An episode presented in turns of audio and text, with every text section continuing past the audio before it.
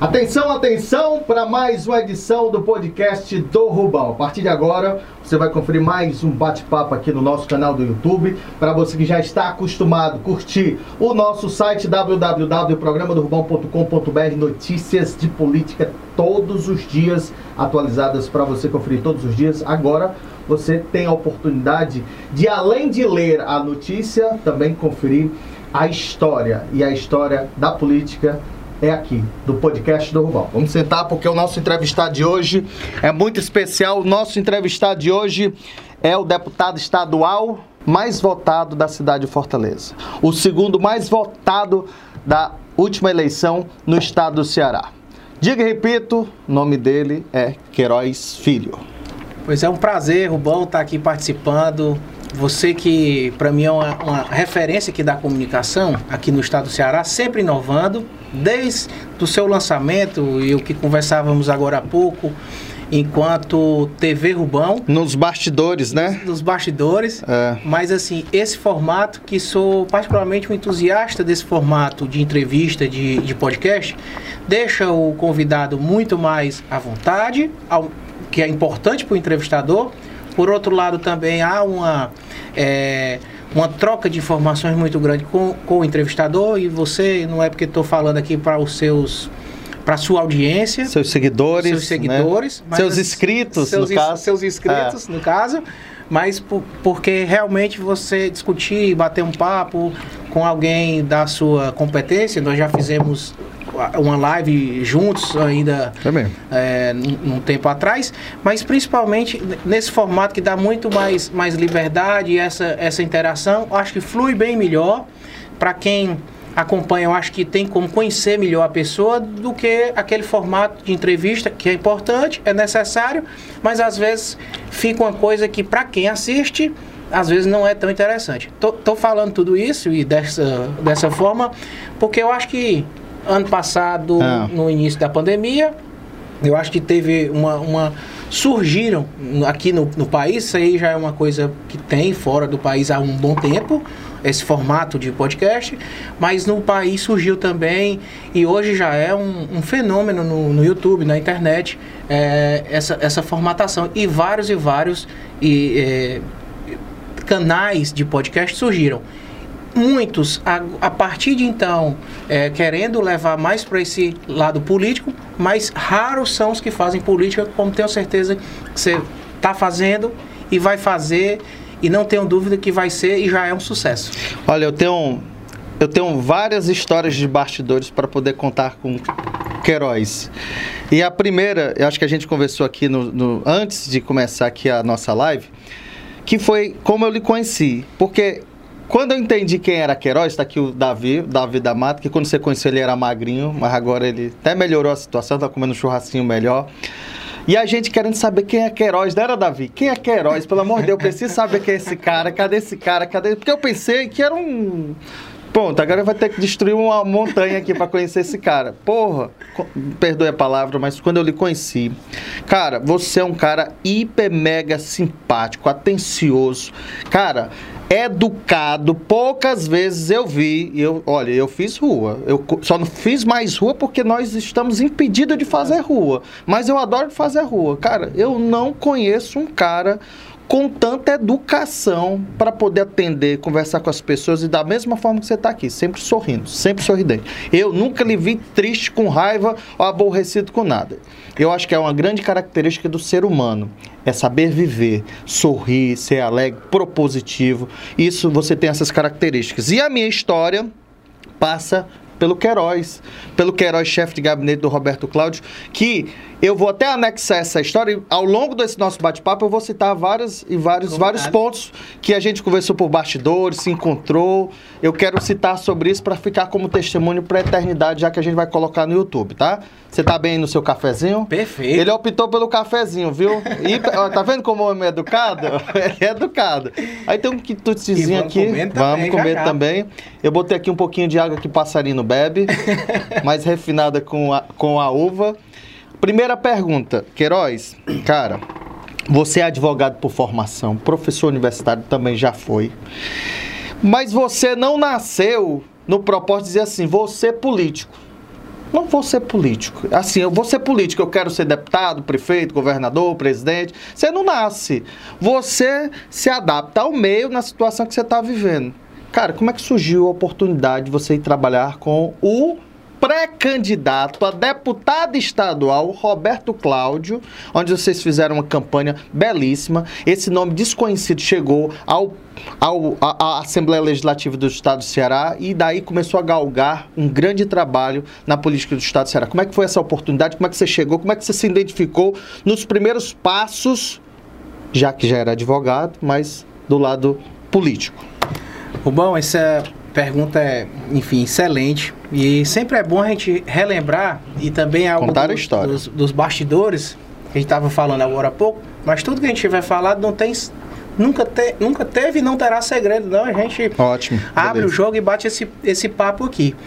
Mas eu acho assim que, para minha felicidade, eu tive essa oportunidade até por. Novo, com apenas 25 anos. Tinha 25 anos. Nessa faixa, 23, 24, por ali, né? Na, na verdade, recém-formado, eu me formei em Direito com 22. Dois.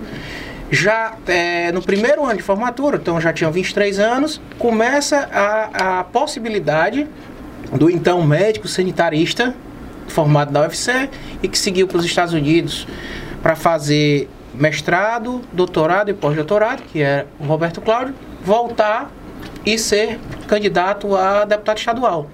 Isso em 2006. Então, desde essa Isso época... era uma projeção familiar dele? Não. Ou não tinha era- amigos que, que estavam envolvidos nesse propósito? Não, também não era assim já uma, uma um objetivo não.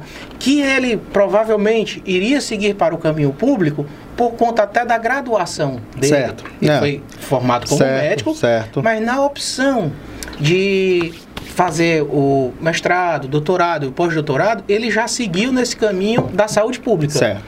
Assim, isso aqui não é para te- fazer média, mas Claro. assim, normalmente ele tinha a opção. Se ele quisesse seguir uma carreira é, que é respeitável, de médicos que fazem carreira, que vão se formar fora, aprende às vezes um procedimento cirúrgico Ele inovador. ele já chegaria com uma bagagem considerável. Porque e, e seguiria para outro caminho, outro caminho. ma- mais, digamos assim, até mais de, de, de ser Financeiramente, financeiramente mais melhor. mais e optou viável. por vocação mesmo essa questão da, da saúde pública. A tese de pós-doutorado dele, inclusive, é uma análise do programa Saúde da Família. Certo. Isso lá no ano 2002. A- até então esse programa, assim, Quase 20 anos atrás. 20 anos atrás não era uma coisa tão é, é, é, nova, mas também não era- estava naquela fase necessária de e avaliou quase 1.500 programas de saúde da família, tirando por, por cidades, né? No país todo para fazer a tese de, de doutorado dele. Quando ele chega, tem essa opção é, de, de um grupo de, de pessoas, o pessoal também muito ligado também na, na educação, de apostar ou de, de lançar alguém novo, sem nenhuma carreira política, para o cargo, na época, de, de deputado estadual. E nesse processo, até por, por, por questões até de amizades assim, familiares, eu era, é, à época, jovem, né? Continua Mas, assim, ainda. Mas eu tinha muita Só tá com os cabelos em branco. cabelo mas- em branco.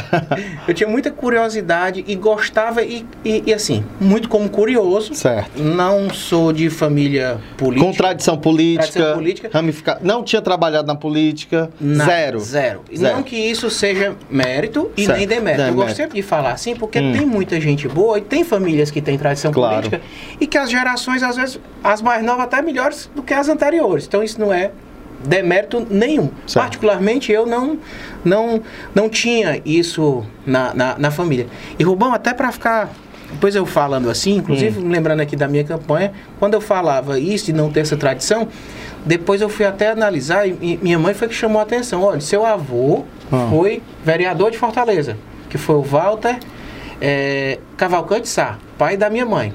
E por que, que eu não lembro, por que, que eu não digo nada, por que, Ah. que, eu, que eu não tenho esta referência? Certo. Porque o meu avô Você materno não vivenciou com ele? faleceu antes de eu nascer. Certo. Ou seja, ele foi vereador de Na Fortaleza década de em 70, 60. 60. Então, assim, eu não tenho nenhuma, nenhuma Certo. referência. E também não herdei nenhum nenhum voto dele, não. Certo. certo. eu tô dizendo isso assim, mas. É o tem... Sá dos Cavalcantes, Sá do Ari de Sá? Não, o Sá, na verdade. Ou do, do Edson Sá aqui do Não, o, o Sá, na verdade, eu não tenho o nome Sá no meu, Ah. no, no meu nome por conta que o meu nome é igual ao do meu pai, eu sou filho. Francisco José Certo. Queiroz Maia, filho. Certo. E o da minha mãe é Sá de Cariré, que já é do meu avô paterno. Certo, perfeito. Do- Perdão, do meu avô materno. Terno. Então, o pai da minha mãe é Sá. Esse Sá é do mesmo da Adísia Sá. Ah, pronto, Pronto, é, é é a mesma, a Ramificação mesma dele. origem. Certo. E a minha mãe, é, pelo lado da, da mãe da minha mãe, Sim. é forte. Que é uma família que é conhecida ali em Tapajé, Pitombeira, o berço da, da minha mãe é ali em Pitombeira, que é o pessoal chama da família os Paraíba. Certo. Os Paraíba. Eu vou levar muito carão durante o nosso podcast, porque o meu diretor aqui ele fica dizendo, macho, não sai da pergunta. Eu saí da pergunta, volta pra pergunta. Agora, e pegar nós dois que gostamos de, De falar, falar. comunicar, a gente começou aqui e já tava. Tá no outro mundo. Mas, ó, como a gente tava conversando, você fala que não tem tradição política, mas citou agora uma um pequeno laço político, mas e aí? Pronto. Como foi essa caminhada? Como é que foi o convite? Como é que surgiu essa história? E, e vou voltar agora para Ah. a pergunta, É. né? Então, disso comecei. é, nessa época eu já estava formado em Direito é, e lecionava na Universidade Vale do Acaraú, uma Certo. disciplina de Direito do, do Trabalho. Certo. E por esse grupo de, de, de pessoas que, que eram entusiastas para uma, uma pessoa como o Roberto, que tinha se formado, tinha feito mestrado, doutorado em saúde pública, Certo. que era interessante, assim, apoiar e sair dessa, dessa questão tradicional.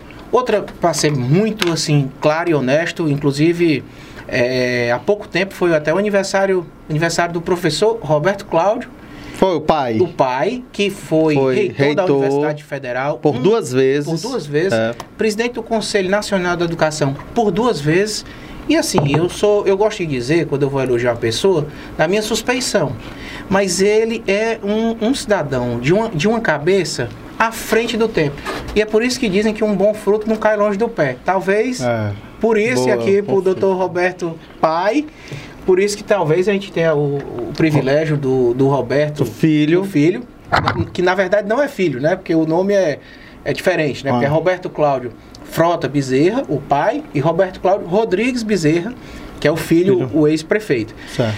E dentro disso a gente começou essa, essa caminhada e eu acho que foi muito importante desde aquele momento de procurar um partido para se filiar, de entender essa, essa lógica. Mas você participou dessa formatação, desse, desse, desse, desse formato, desse embrião da, da história do Roberto? Comecei daí. Foi mesmo? Trabalhando com ele, neófito, como, como se diz, tanto eu quanto, quanto Mas ele. você foi para dar o suporte jurídico da coisa. jurídico, Jurídico. como alguém que era entusiasmado com Certo. essa questão do, do- da política, que gostava, que gostava de, de analisar, assim, de, de entender, mas muito mais a ponto de curiosidade. Até enquanto não tinha feito uma eleição. Nunca tinha participado de uma eleição. E nem o, o- o Roberto à época. Claro que tinha uma referência por conta do, do pai dele, Certo. que muita gente boa se aproximou. Assim, muita gente boa é, foi Comprou a ideia, aparecendo, comprou a ideia, comprou a ideia. E eu tenho muito assim, orgulho de pessoas que começaram lá naquela época que a gente construiu um laço de amizade que, por exemplo, me apoiaram e votaram em mim na, na última eleição, no caso, que foi a, A a sua, né? primeira que eu participei enquanto candidato. E na época o Roberto a gente analisou alguns partidos Ah. Naquela crença mesmo até do conteúdo ideológico. E para também trabalhar com a questão do, do coeficiente eleitoral? Pois eu vou até. Isso aqui, como. É eu podcast. Sou, eu, eu sou entusiasta dos, É. dos podcasts, pode até ser que renda um corte. Pode, é um corte, é um corte.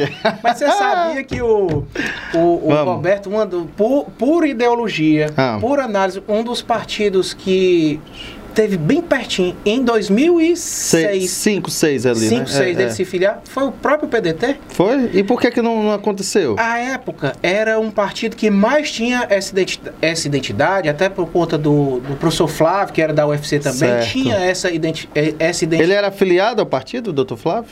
O professor Flávio era. Era, né? Era. E teve essa possibilidade. Hum. E depois, por não estou lembrado quem, mas assim, pessoas que já entendiam mais fizeram essa análise também do coeficiente. da eleitoral, e que era importante ter essa, essa análise também, porque não adiantava você entrar num partido que você não, enfim, não, não tivesse a mínima Condição a de, de, de, de concorrer. de concorrer. Certo. E né, ao passo que aconteceu isso, depois foi feita uma, enfim, analisando e o Roberto foi é, filiou-se ao PHS à época, o ex-deputado Caminha era o, o Caminha, o presidente. caminho, o caminho, eu sei. Inclusive, assim, eu acho que dentro do partido imaginava-se que. Não, não, não, não sei se você já ouviu essa expressão. Ah. Não, ele é bem-vindo, porque é uma bucha boa. É, bucha boa. Na época, o PHS com dois deputados Ah. estaduais, que era o Caminha e Hum. o Gilberto Rodrigues, lá de, de Russas. E com a turma boa, viu, Rubão? o caminho, o caminho que montou a Que chapa montou. todo, né? Bem direitinho Inclusive, o Caminha, é, nessa época, Ah. o Gilberto Rodrigues era Gilberto. vereador, era deputado a essa Rodrigues. época. Frota Cavalcante, eu acho que era vereador pelo Frota. PHS. e tal. Frota. Quem foi candidato a primeira vez nessa época Hum. também? Leonardo Pinheiro, Leonardo. deputado estadual. Foi Certo. deputado, foi candidato no PHS a essa, a essa época Ficou suplente. ficou suplente. E eu lembro bem que eu acompanhava também, Ah.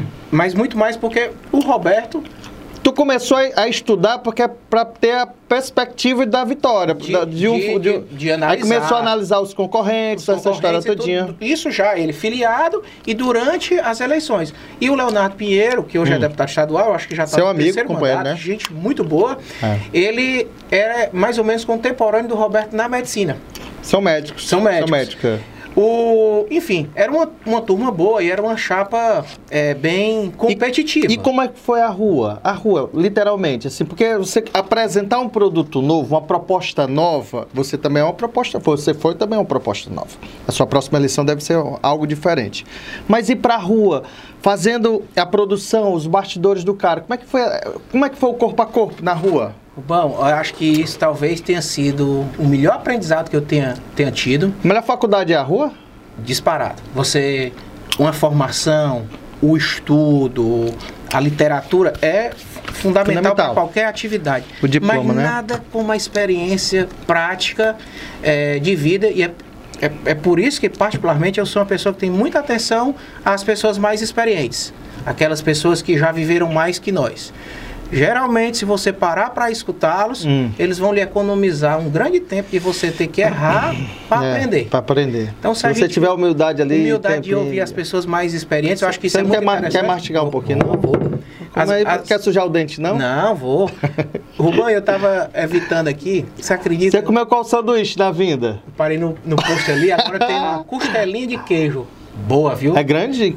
É- não, é salgado. É, é É- salgadinho. Salgado? Mas estão vendendo nos, nos, nos postos. É. Agora, pra você ver, a gente vai conversando, não respondemos uma pergunta. Sua produção vai ficar louca. Não, ele vai dizer assim, pô, mas tu atrapalha demais, cara. Mas você você tava sabe- na rua. Você tava, na rua. mas você sabia que. É porque tem gente.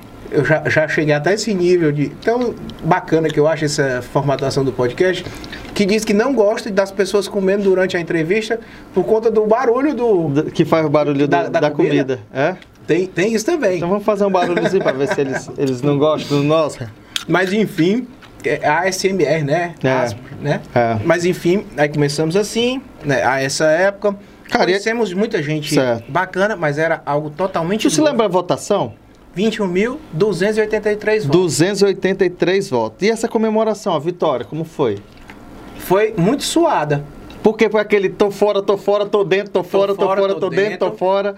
A época, eu, pronto, as experiências da vida. Aprendi a calcular coeficiente ela, É foda. é, eleitoral nesta madrugada, deste domingo para essa segunda. E foi longa a apuração? Foi assim? Apuração, eu acho. Tu eu se- me lembro bem, Ah. porque foi a primeira eleição do senador Cid, do então governador Cid. é, foi, aquela foi. que ele. Que ele ganhou que do Lúcio. Do, Lúcio doutor Alcântara. É, tirou Isso o PSDB que tava há 25 anos aqui, Em 24 anos. 2006, né? Seis. A eleição em 2006 para assumir em 2007. 7. Por volta de 10 e meia, 11 horas, já tinha encerrado a apuração.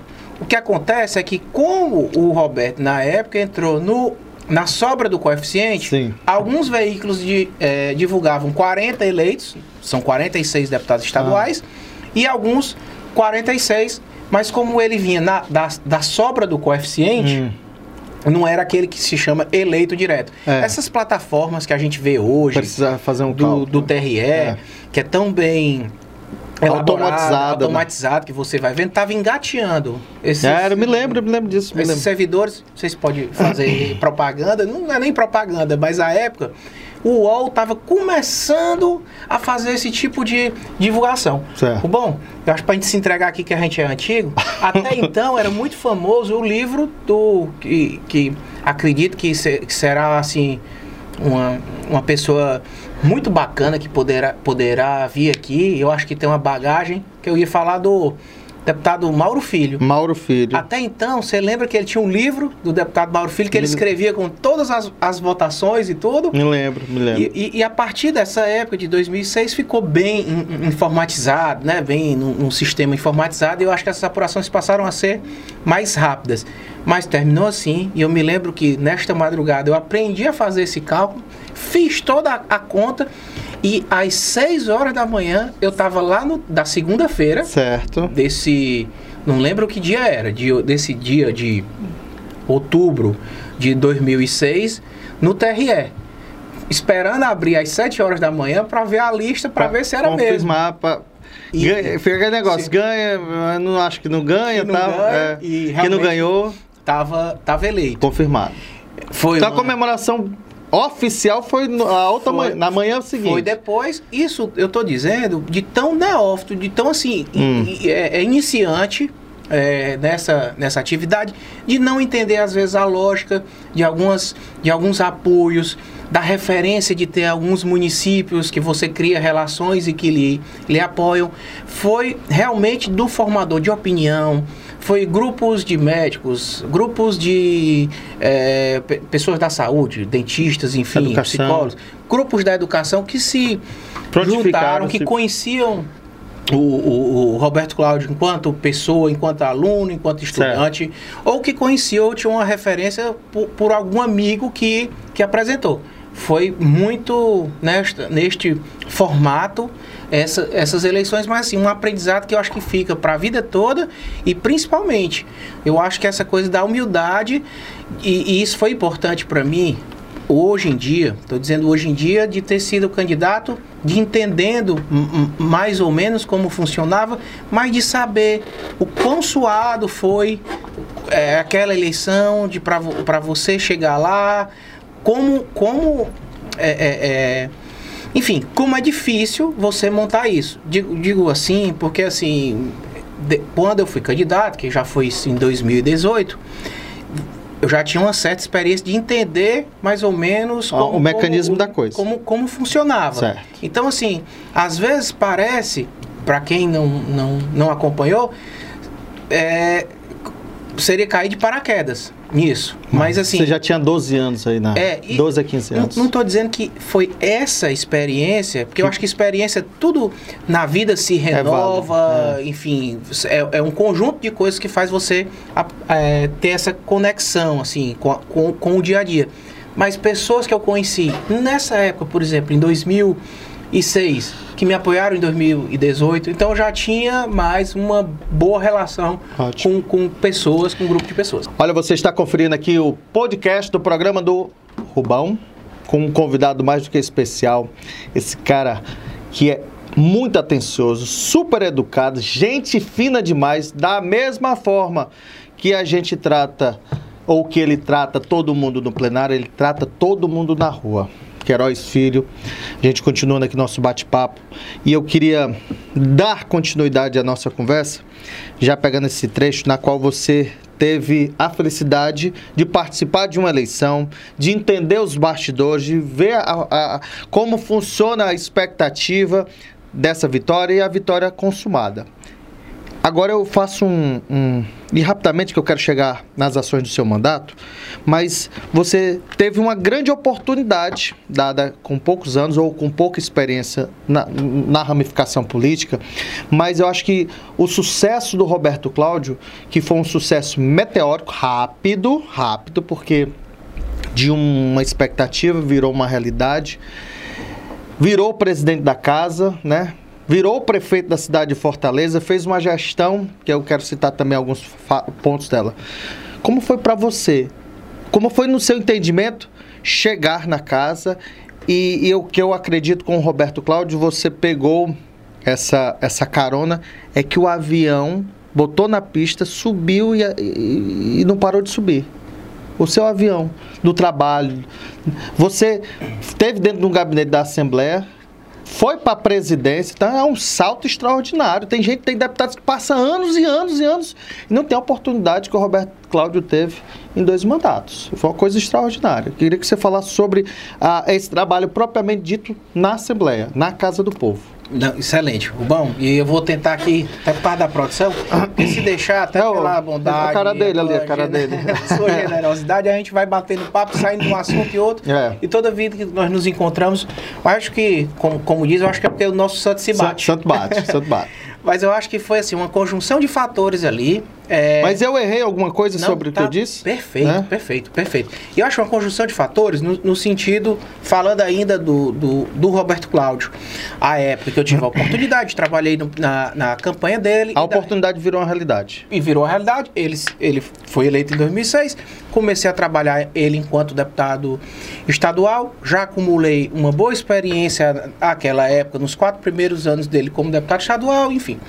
Mas eu acho que nisso são, foram duas coisas que, que, que o universo conspirou para encontrar.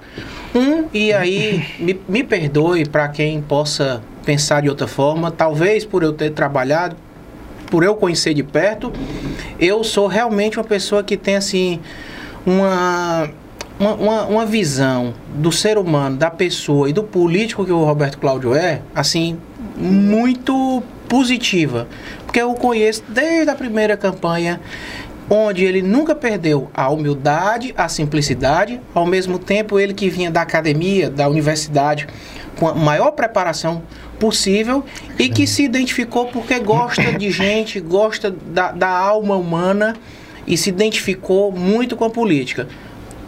Se não fosse só isso, nós tivemos a sorte, quando eu digo o estado do Ceará teve a sorte de certo. ter, à época, um governador, hoje senador Cid, que tem, para além das realizações que o senador, que o, o senador atualmente, né, mas do governador Cid, certo. da percepção que ele tem, talvez isso seja o maior sucesso político é, é, do, do ex-governador, hoje senador Cid, de realizações no Estado não, não, não se compara à marca que, que o senador Cid, à época, 2006, nos dois mandatos, trouxe.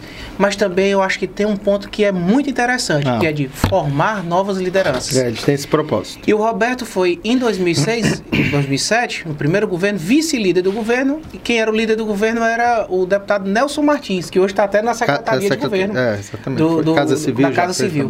Mas a gente pode analisar que são dois nomes que, muito embora as pessoas achem que, que, que eram próximos, assim, por identidade política mesmo, tanto o, o Roberto Cláudio quanto hoje o governador Camilo foram é, lideranças, sem sombra de dúvida, é, é lançadas, lidera, é, oportunizados essas, essas ações pelo governador à época Cid.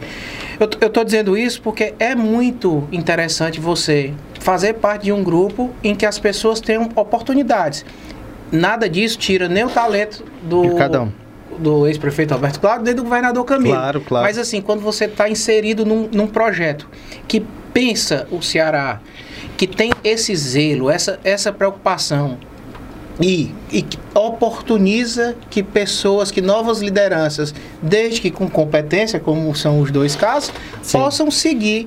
E foi daí, inclusive, que em 2010, em 2000, no segundo mandato, o Roberto já fruto de uma disputa que houve na Assembleia em 2010. Eu queria chegar nesse ponto que você vai citar aí, que é a presidência. Da preside... De como você surgiu. participou. Pronto. Como é que surgiu? Porque a primeira, que, a primeira coisa que acontece é o, é, é o corredorzão. Pá, a notícia, pá, será Roberto Cláudio presidente. Surgiu. Como é que surgiu a notícia? De onde veio? Como é que foi se concretizando a história de um jovem deputado estadual? Porque sei lá, sei lá, na casa tinha tinha deputados que estavam brigando pela essa presidência há anos. E grandes quadros. Grandes quadros. Como é que surgiu o nome dele? Como é que se concretizou essa ideia? Você participou, você participou dessa, de, de, de, de toda essa construção?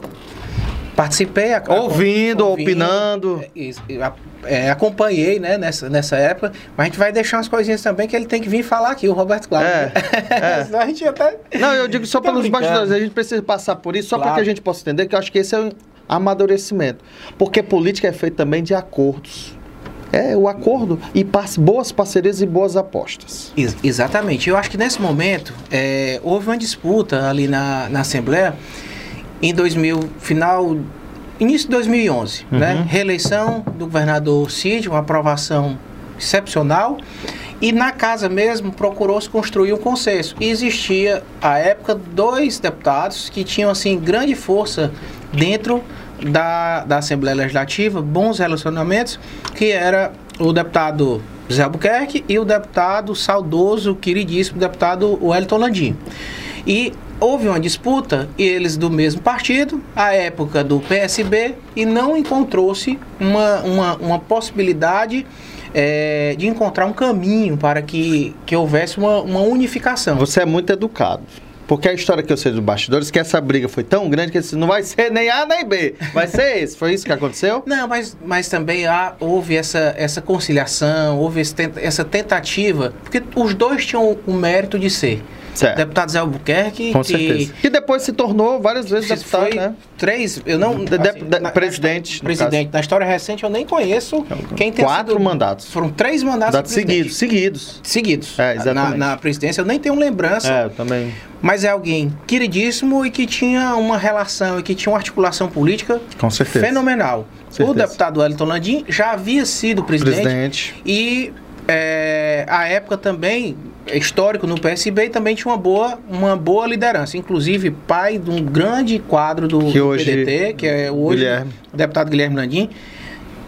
Hoje, pela primeira vez, ele é deputado, mas com a bagagem, com experiência, já foi prefeito, já foi prefeito. reeleito, os melhores indicadores de educação. Com certeza, um, exatamente. um cara do bem, líder do partido lá na, na Assembleia Legislativa. Barba impecável da Assembleia.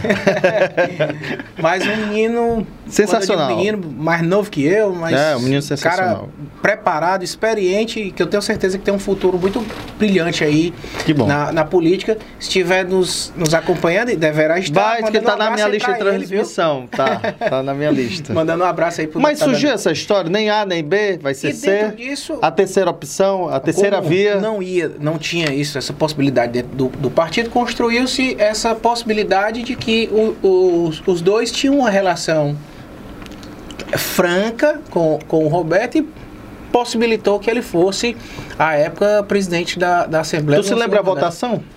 Na segunda eleição? Não, da, da eleição de presidente da Assembleia. Foi unanimidade. Unanimidade? Foi, foi. Foi, foi. Na, na, na eleição dele para presidente foi unanimidade. Tu se lembra qual era o gabinete do, do, do deputado do deputado Roberto Cláudio?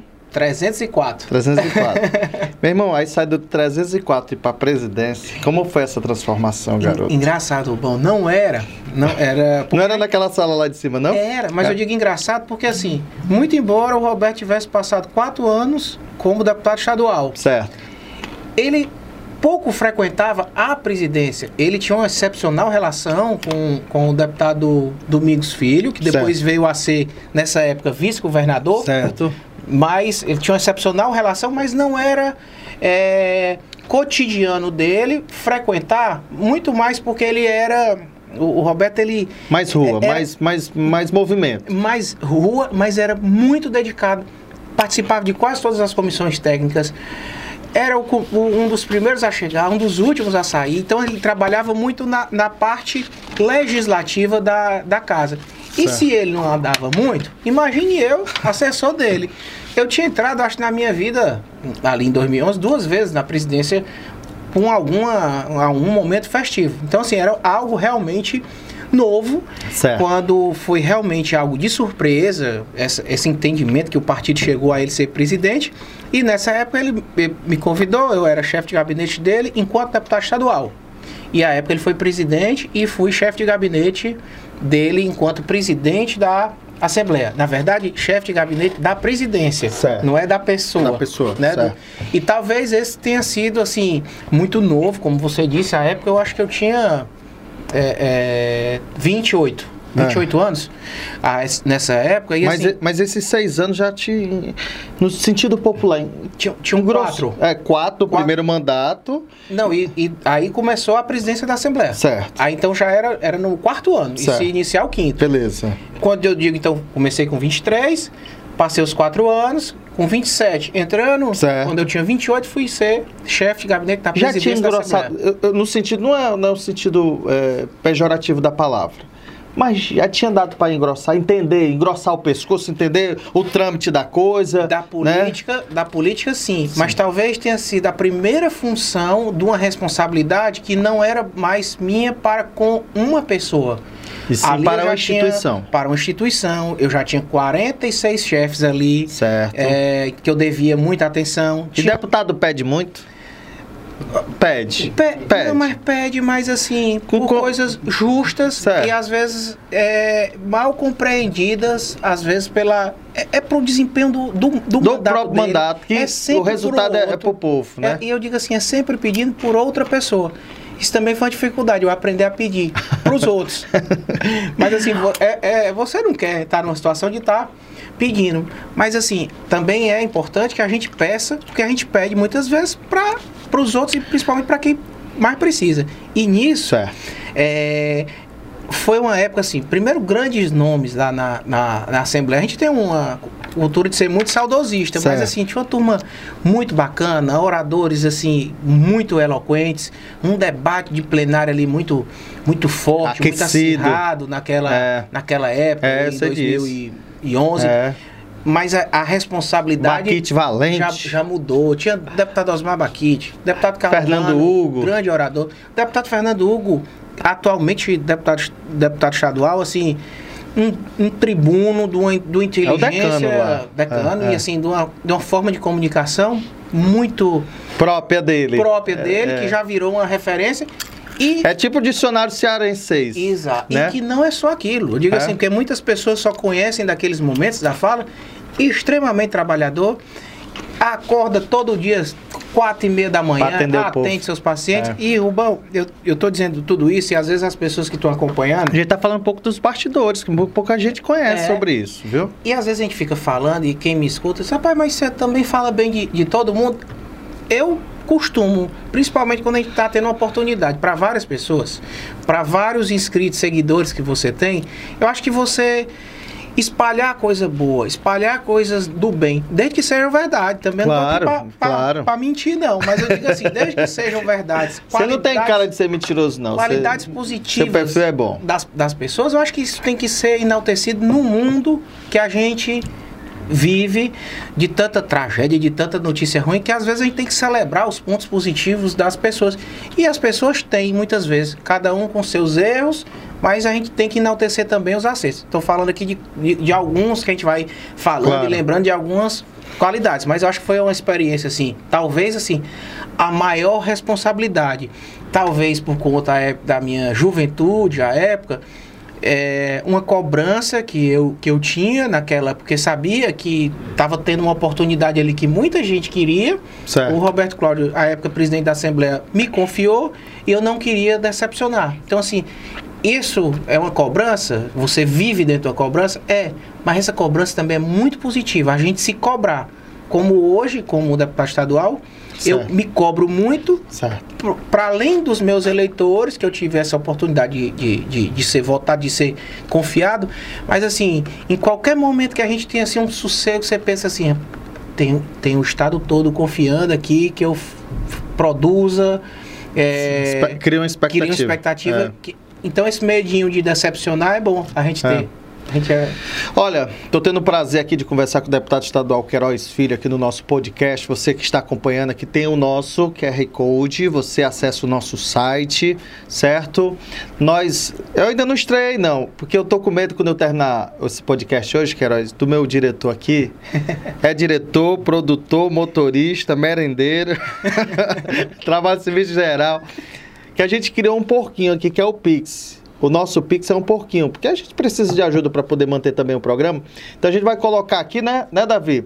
Vai colocar o Pix, que é o número do nosso WhatsApp. Você que quer receber as notícias do programa do Rubão, aqui o WhatsApp. Esse é o WhatsApp aonde você adiciona no seu celular, me chama, chama a produção, Quero receber as notícias do programa do Rubão. Aí você começa a receber diariamente as notícias. E também puder passar aquele velho Pix, né? É, produtor? É bom. Que eu tenho um porquinho ali, traz o porquinho pra ele ver. O porquinho, quando a gente começou, era tudo azul. Só que o porquinho era grande demais, eu não botei aqui, mas, mas... eu vou brincar sobre isso. Queiroz, eu tô brincando sobre so, fazendo essa situação, porque eu acho que não é uma entrevista conversa. Olha o tamanho do porquinho. Traz aqui, bota aqui o porquinho. Só pra ver rapidamente. Só que é grande demais. Eu ia pintar ele de verde pra ser tipo o Pix. Verde, né? Ia botar o nome dele Pix. Só que é um bicho desse tamanho, né, galera? Não vai acreditar. Olha aí, ó. Olha aí. As minhas primeiras entrevistas, aí o convidado vinha e colocava o dinheiro. E, e, e, dava certo, né? Mas olha o tamanho do bicho. Azul. E sem fazer propaganda dos, dos outros podcasts ah. também, né? Dessa cultura, a produção aí tem, tem, tem ciência disso. Tem um, um dos podcasts famosos agora no, no país, ah. que, que tradicionalmente, quando ele convida um convidado, o cara tem que levar um, um, um presente inútil. É, assim, é isso mesmo, é isso mesmo. Mas aqui, eu, é, essa, essa opção aí do, do Pix, eu acho que é uma... Viável. É, é viável, é mais fácil, bem prático para quem quer quem pode fazer. E assim, se você conhecer os bastidores do, Cara, do, do é... trabalho que vocês fazem, se deslocando e tudo, sempre no intuito é, de, de, produzir esse conteúdo. De, de né? produzir conteúdo, de levar a notícia como é. ela é, de levar a verdade. Os bastidores também. E digo isso, Rubão, porque eu acho que é um grande mérito seu com toda honestidade, com toda transparência, você foi um cara que nunca me pediu nada. É, incrível, Porque não é né? normal. Assim, Teve um deputado que disse assim, mas vem cá, que diabo é que tu é, macho? macho, tu vem aqui, faz matéria, tu me dá mídia, tu, foi, tu não me pede nada. Tu acredita? Eu disse assim, ele até pensou que eu era eu digo, não, rapaz, isso aqui é meu trabalho, aqui é nosso e é trabalho. É muito bacana, fazendo esse adendo aí, da forma como Não tem preconceito nenhum não, viu, pessoal? Tô só brincando com a situação. Não, da forma como, como você faz, de, de levar notícia, de levar o, o melhor de cada um. Ah. É a fofoca do bem que eu chamo. É. Quando você vê um deputado que, que aprova um projeto, você olha e, e, e divulga sem olhar cor partidária nem nada.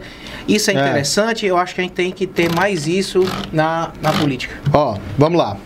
Pode tirar o porquinho aqui, que não tá verde não, tá azul. Ele tá muito gordo. Mas o bicho tá pesado? Tá nada. Olha, só tem três moedinhas. Tá, tá meio magro. tá magro. Olha, pra gente finalizar esse, esse patamar, acho que foi... Eu, eu tenho certeza que foi a sua grande faculdade política. A rua, as eleições, a assembleia. Né? A gente chega na Prefeitura de Fortaleza. Eu me lembro muito bem os números apresentados nas primeiras pesquisas, onde colocava o, o, o, o ex-prefeito Roberto Cláudio como o último candidato. Né? O Fona. O Fona. E foi um trabalho extraordinário, cara. Inclusive, eu vim até de amarelo em homenagem ao seu partido, né? Para que a gente. tô, pudesse... tô quase, né? É. Um marronzinho aqui. Aí, assim. E a produção também, viu? Já a produção, ele veio caralho, ele não combinou, não. Mas o que é que acontece? Aí sai. Por, por que, que eu estou falando meteórico?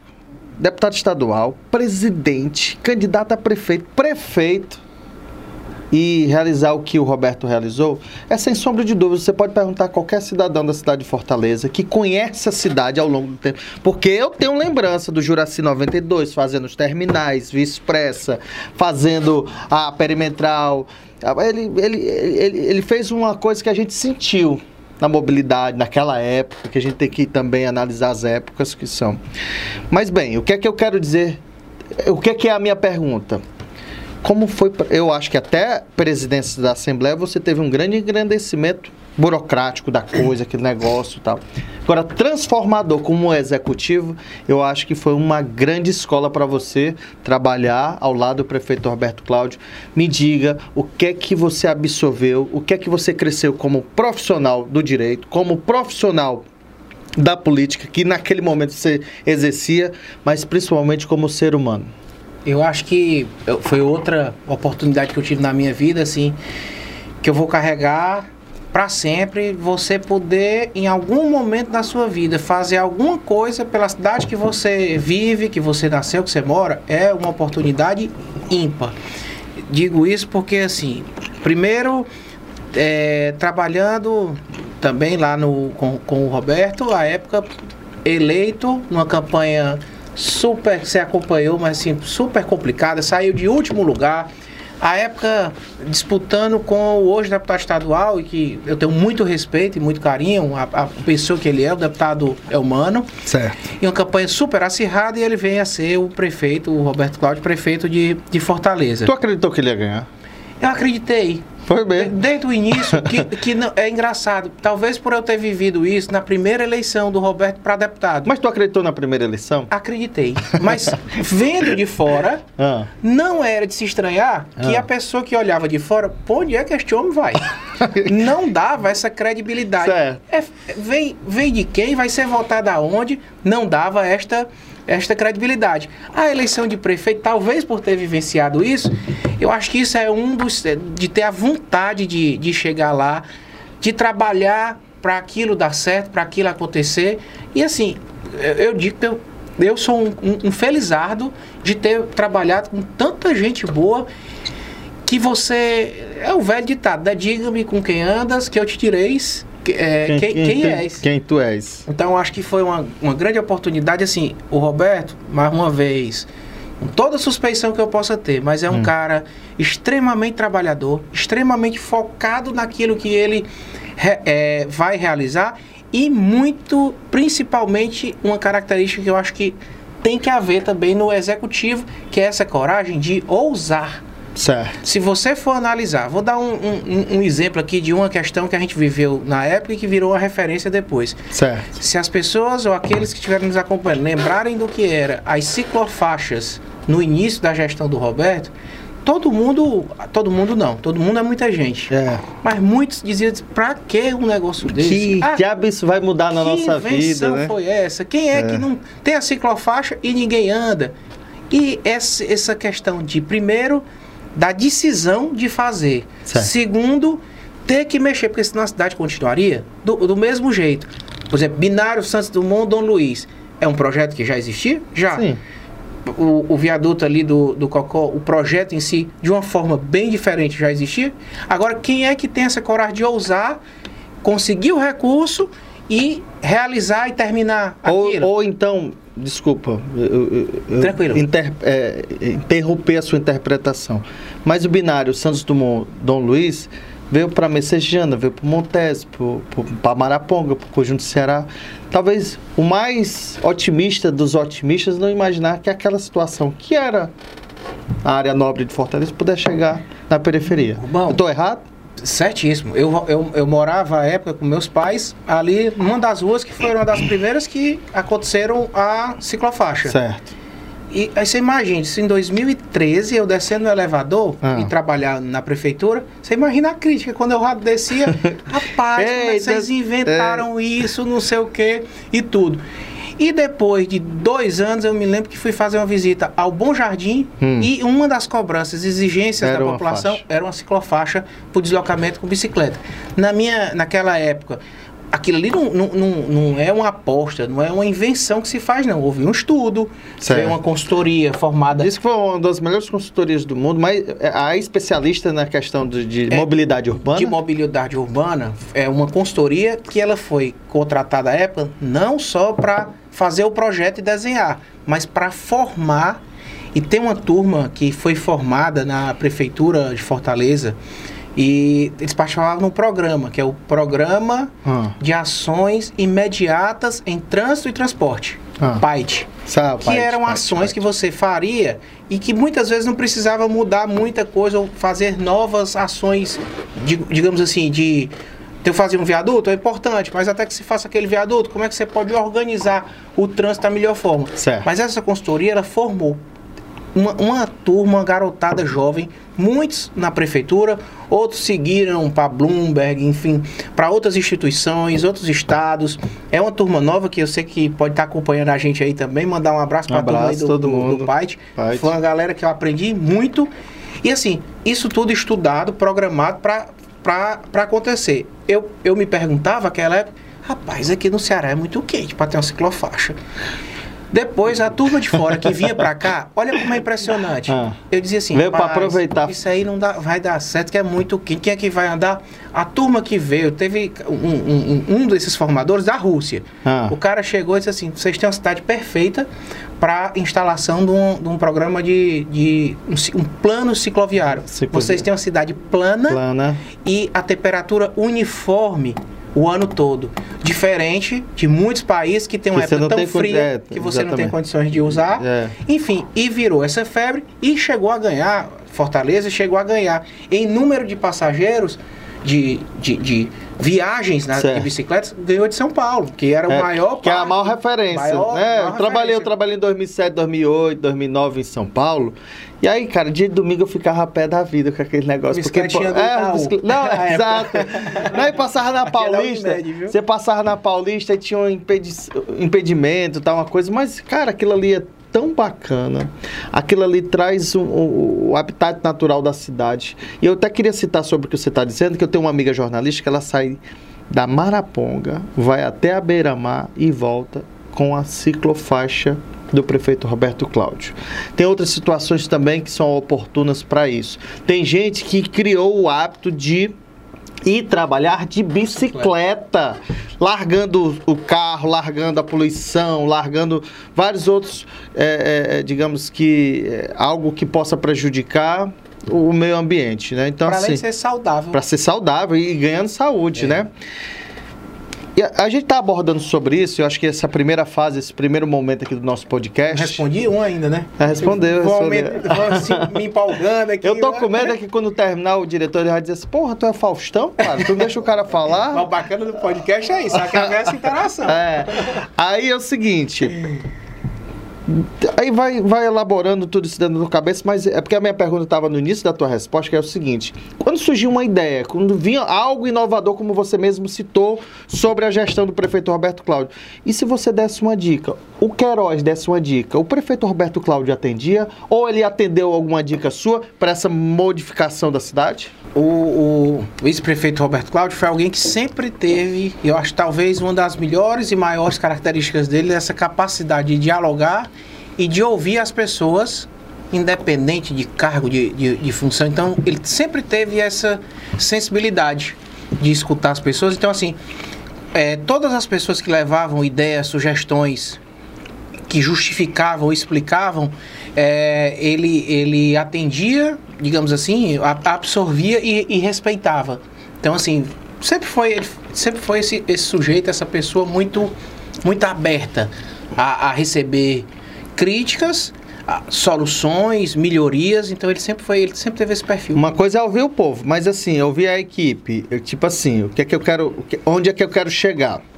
Você participou dos oito anos da gestão. Ah, o- o- seis anos, é, seis anos e É, é, perdão, seis anos Que eu- porque tive que me afastar, exatamente, seis anos da gestão. Nesses seis anos, você participou, foi testemunha, verificou de todas essas mudanças que a cidade Sim, e, e- que, que aconteceu na cidade. E às vezes acertando, digo assim, na, na, naquilo que me cabia na minha função, o- no, no começo a ciclofaixa me causava um, um medo, viu? Causa, causou causou, porque eu. uma dúvida, na uma verdade uma dúvida de- dúvida. de- de saber- se vai dar certo ou não. E é o aprendizado da vida que, que, que fica, de ter coragem, de uma gestão que tenha coragem de ousar, de, De inovar, fazer, né? de inovar, porque senão ia continuar A mermice. a mesmice. E assim, se você eh, não tiver essa capacidade de tomar uma decisão avaliada, analisada com técnica, ou seja, você tem uma consultoria, é feita uma, uma análise, um estudo, isso não, não, é, não pode ser, não é um brinquedo, uma, uma, uma cidade que você vai testar o que você dá na sua telha. Mas assim, com, com, com critério, eu acho que era é, é, foi muito importante e eu acho que pro, pro que que veio a ser Fortaleza com todo o mérito de todo o passado de todos que tenham passado obviamente a gente falou aqui de um cara que particularmente eu tenho é, a gente falou que tem nos bastidores viu gente Ah. um cara que eu tenho um carinho muito grande foi uma pessoa assim de um- de enfim, que a gente tem identidade, eu gosto muito da família dele, ele se dá ah, muito bem com a minha família, que, que veio aqui no seu programa, né? Que foi o vereador Carlos Mesquita. Carlos Mesquita. E ele foi líder do governo Juraci. Então, ele é uma, prova viva da realização que o Dr. Juraci fez na cidade de Fortaleza.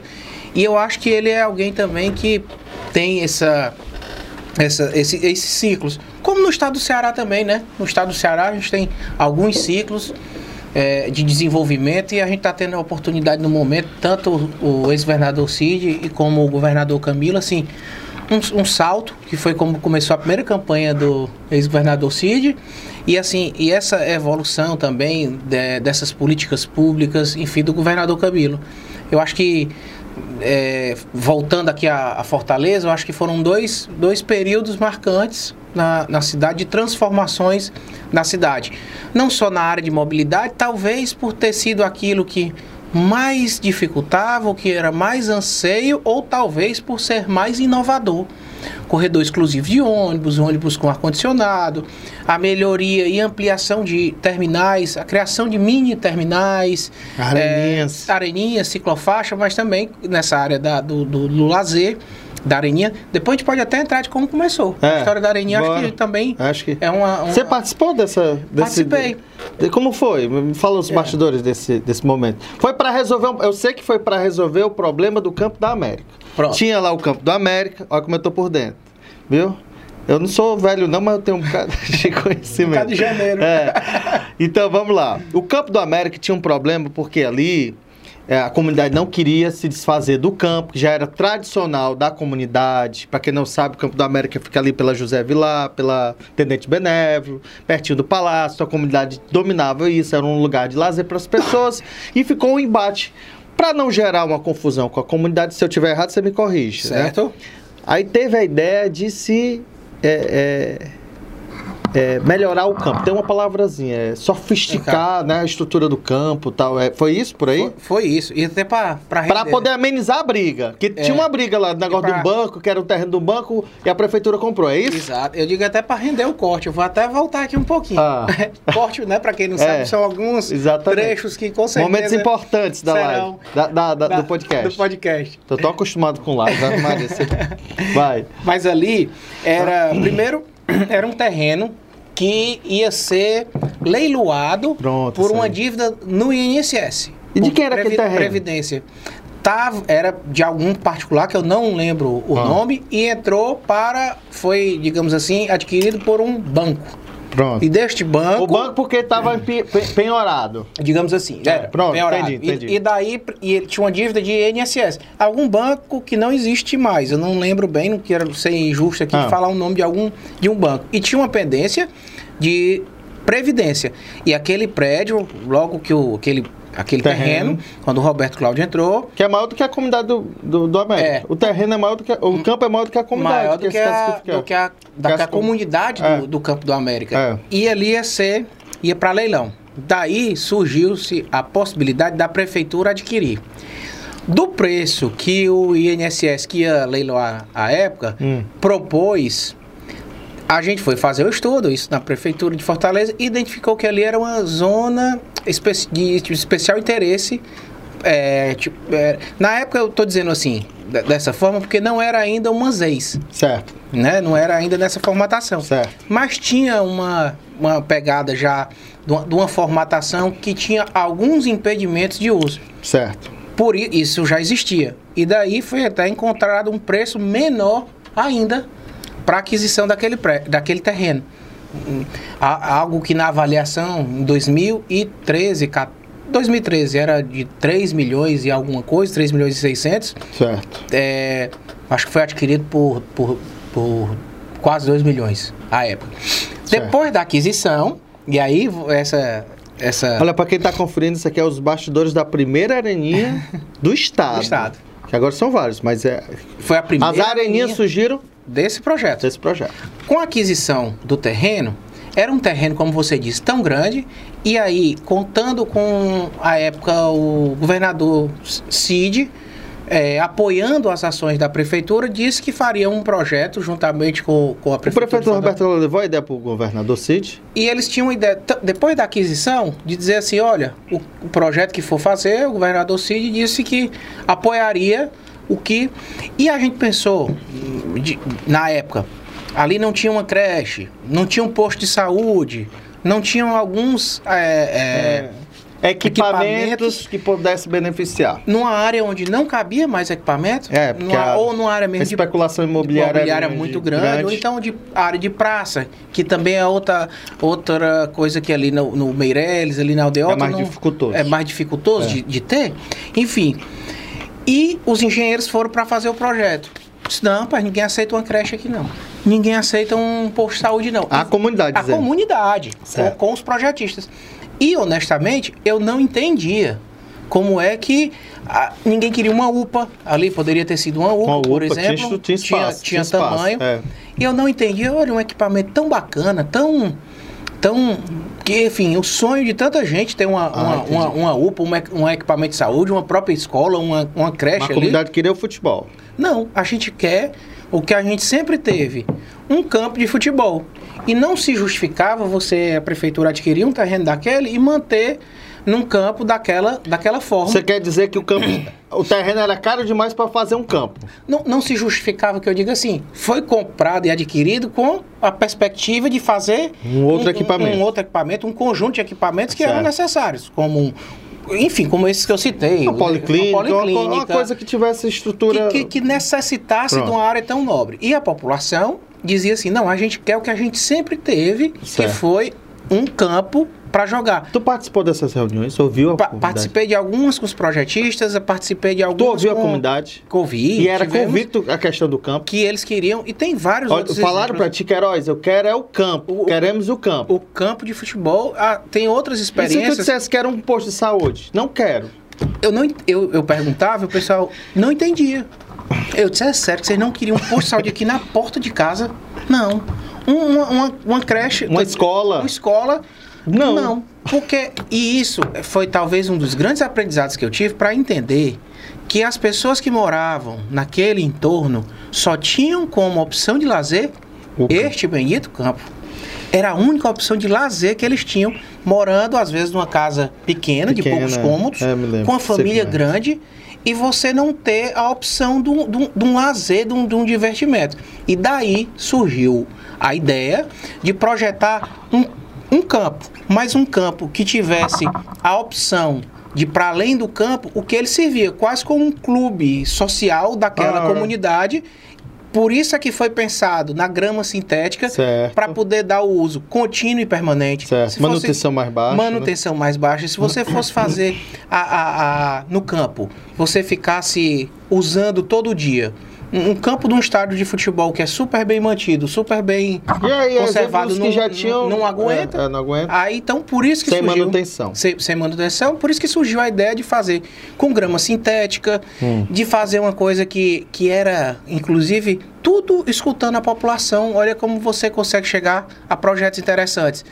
Uma das Hum. reclamações das, das, das é, pessoas que moravam naquele entorno era que no campo antigo, que era de várzea, de, de areia, não tinha um espaço de vestiário e muitas vezes um ficava trocando de de, roupa roupa, ali no meio da, rua. da, Da- da rua, do do- campo, do daquele, campo, é. daquele espaço. Na passagem dos carros, dos ônibus, né? Daí surgiu a ideia de fazer uma coisa digna, um campo de forma digna, iluminação de qualidade, Eu acredito que tem até tem arquibancada. tem? Arquibancada, Arquibancada tem. tem é, sim. vestiário, é, vestiário, grama sintética, iluminação e a- as redes de, de proteção para não pra sair. bola não bater nas casas. né? Olha como são, olha como são as coisas. Hum. Depois, e aí a coisa que você vai aprendendo, ouvindo e também no, no dia a dia. Depois do campo pronto, entregue um sucesso, que foi é, o projeto lá da época da prefeitura, mas com a ação do governo do estado, com o governador, à época Cid, que, que apostaram e realizaram. Depois da realização, depois da inauguração, todo bonito, a turma aprovando, chegam duas reclamações, ele já montado. Certo. Um, Ah, as mães reclamando porque os adultos não estavam mais deixando os meninos jogar, beleza. né? E dois, Segunda. uma parte também da população que dizia que, que também estavam jogando até 3 horas da manhã todo dia. E não deixava a turma Dormir. dormir, que ali é no entorno. Eu me lembro que todo mundo ficou tão fanático do campo que a população, que é uma população carente, Muito mas o bacana. pessoal de classe média também queria jogar lá, cara. Era um negócio extraordinário. Que era, era uma, um- uma coisa que pa- você pagava antigamente pra ir no Clube Society, né? E outra coisa que é super bacana, que foi, eu não sei quem teve a ideia, de ter um administrador para cuidar. Co- Começa, começa desse problema, primeiro para um conselho que fosse tanto por parte de, de- do órgão Para público, marcar os horários, selecionar público, marcar horário, jogos, né? marcar os horários que as crianças, dar oportunidade às os crianças. jovens, Pronto. os adultos, Pronto. a hora de começar, a hora de terminar o campo, porque os- as pessoas naquela época não estavam conseguindo dormir direito, justamente por conta disso, porque não tinha horário. Então a administração buraqueira.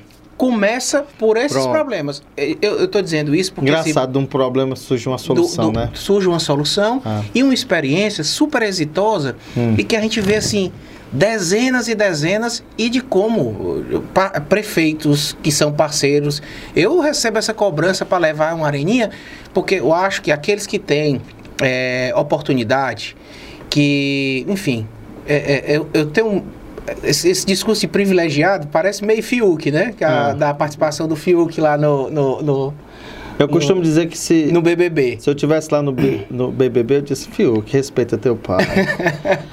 Mas eu digo assim, de, se, de fazer de coitado. Então não é, não é isso de jeito nenhum. Mas se você analisar, você tem que se colocar. Talvez tenha sido a coisa que eu mais tenho aprendido na política, de você se colocar no lugar do outro. Às vezes a gente não mora ou não tem oportunidade de viver num lar como a gente deseja, com tamanho, com um quarto para cada pessoa, Sei, enfim. exatamente. Então é você analisar que muitas pessoas não têm a opção de, de sair de casa, pegar um carro e ir na beira-mar ou ir num shopping.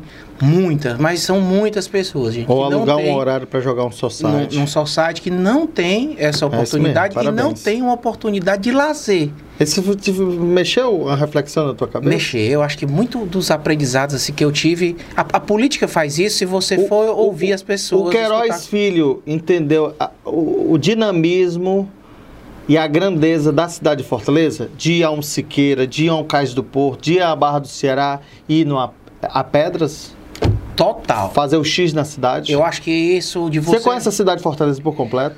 Hoje eu posso dizer que praticamente não tenho coragem de dizer que toda. Apesar de eu ter andado em quase todos os bairros. Eu digo, eu digo dessa forma pela grandeza e pela diferença e identidade dos bairros. Assim, você anda em Fortaleza e você às vezes acha que está num município diferente. É, exatamente. Tal a identidade que alguns É, bairros têm de tem, forma própria. exatamente. As situações Assim mesmo a própria. Messejana, parece ser uma cidade Messejana. dentro de outra cidade, né? Con- Conjunto Ceará. Te deixou um cidadão melhor? Um cidadão. Com certeza. Um homem melhor? Um Com- ser humano com- melhor? Com certeza. Eu acho que isso aí, Construir esse, esse homem melhor? independente de, de política, se eu não tivesse seguido para uma candidatura, mas como cidadão, de entender a dificuldade que é do poder público de fazer certas ações, para que isso mexa na população também com a responsabilidade de conservar, eu acho que isso mexe muito com a gente. Dizer, você saber como às vezes pode demorar para aquela ação, para aquela obra chegar no seu bairro, e por outro lado, de ter uma conscientização coletiva da importância de manter aquele equipamento, porque muitas vezes a pessoa diz assim: não, isso aí quebrou, não tem problema, não é público. E é o contrário. É, quando é público, é Você mais que nosso ser- do que, é, do que Exatamente, nunca é que precisa ser zelado. que né? precisa ser, que ser zelado para dar uso para todo mundo. Eu acho que é, é uma experiência que, independente de ganhar ou perder, Certo. não só a experiência no executivo, você falou muito bem, a, a, a- Uma coisa foi do parlamento, parlamento. legislativo. no Agora executivo te engrandeceu mais. é, é bem mais realizador. Do- Muito realizador. embora eu não tive, não fosse, é, não fui eleito. Certo, trabalhei prefeito. com o prefeito que foi. Mas eu que quero dizer, por isso que a minha pergunta lá no início dessa questão foi de fazer. Quando surgiu uma ideia, o Queiroz Filho pôde participar, opinar por uma situação do executivo que realmente executou numa praça, numa areninha, num detalhe que você está hoje como especialista ou referência na Assembleia, que é a educação. Educação de Fortaleza é uma outra realidade. Tá aí os números, eu não, tô puxando saco de ninguém. Tá, está, estão aí os números para provar que isso e você encabeçou essa história. Carol, a, ex, a mulher, a ex-primeira-dama da cidade de Fortaleza, encabeçou a questão da educação. Você também, agora como deputado, que acho que é uma das suas bandeiras, principais bandeiras, que é a questão da educação. Isso foi transformador, entender, participar disso, ver, ver a, a, a criança do pobre estando numa unidade escolar com estrutura, com atendimento, com ar-condicionado, com merenda. Fala sobre isso. Sem, sem sombra de dúvida, isso, acho que isso influencia muito no, no, no meu trabalho hoje, do que eu estou desempenhando. Foi uma das plataformas da campanha. É o carro-chefe? Com, com certeza, porque foi é, das, de tudo que eu vi e na, nas realizações, nas ações da cidade de Fortaleza, com muita coisa boa e muita coisa bacana, talvez aquela que mais transforme a vida das pessoas, que é a educação. E assim como você disse, sem falar de, de, de, de ninguém, de A ou de B, Fortaleza tinha passado por um grande período sem é, o, o, o, calendário escolar estar tá fechado, como a gente vê hoje, que você tem as férias em julho, que certo. janeiro e dezembro são as férias coletivas. Era um calendário ao longo de, de muito tempo, de muitas greves, que estava desencontrado e que tinham perdido muitos dias de aula os, os estudantes. E eu acho que colocar nesse eixo, colocar nesse. Né, equalizar de que nos oito anos de gestão do prefeito Roberto Cláudio foram oito anos letivos. Isso foi uma marca também, o primeiro secretário de Educação, alguém que tinha uma bagagem gigantesca nessa área e eh, da educação e realização, que foi o prefeito, o que hoje é prefeito de Sobral, Ivo Gomes, Ivo Gomes. já era deputado é. É, estadual, foi chefe de gabinete do governador Cid, com experiência um, um, foco muito grande nessa área da educação. Ele, foi, ele, começou ele, aí assim, é. essa transformação da educação em Fortaleza. Ótimo. Olha, pessoal, você conferindo aqui o podcast do programa do Urbão com esse nosso convidado de hoje, deputado estadual Queiroz Filho. Peço para que você está, que está assistindo, se inscreva no nosso canal, dê uma curtida, vamos lá, vamos incentivar o nosso trabalho, porque a gente vai fazer com que o cenário político cearense possa estar conversando, falando sobre os bastidores da política. Então a gente precisa do seu incentivo, que está conferindo os nossos vídeos. Então vamos curtir, vamos compartilhar, vamos se inscrever. Você que está chegando aqui por indicação de um link, pela indicação de um amigo ou pelas redes sociais, vamos se inscrever no canal do programa do Rubão para que a gente possa continuar tendo o impulso, a iniciativa de estar trazendo, certo? E aqui está o nosso WhatsApp, ó, nosso WhatsApp, para quem quiser receber as notícias diariamente do nosso programa, o WhatsApp do programa do Rubão está aqui, certo? Então, aproveita que ele está verdinho, ele também é Pix, viu? Se você quiser ajudar, se você quiser ajudar os podcasts, eles trabalham com a questão do Pix na questão da pergunta. Se você quiser participar, né? Exato. Você... Fazer uma pergunta, você dá um pixinho de cinquentinha, é? É? Tem macacozinho, é? Depende. De, é o mínimo? É o mínimo. É o mínimo. Não sei, você já inaugurou essa ah. modalidade. Primeiro, é, Rubão... Você não come muito não, né? É porque eu tô preocupado em falar e deixar certo. as pessoas que têm agonia, né? Como a gente fala no bom cearense, a, a, a, o barulho da mastigação.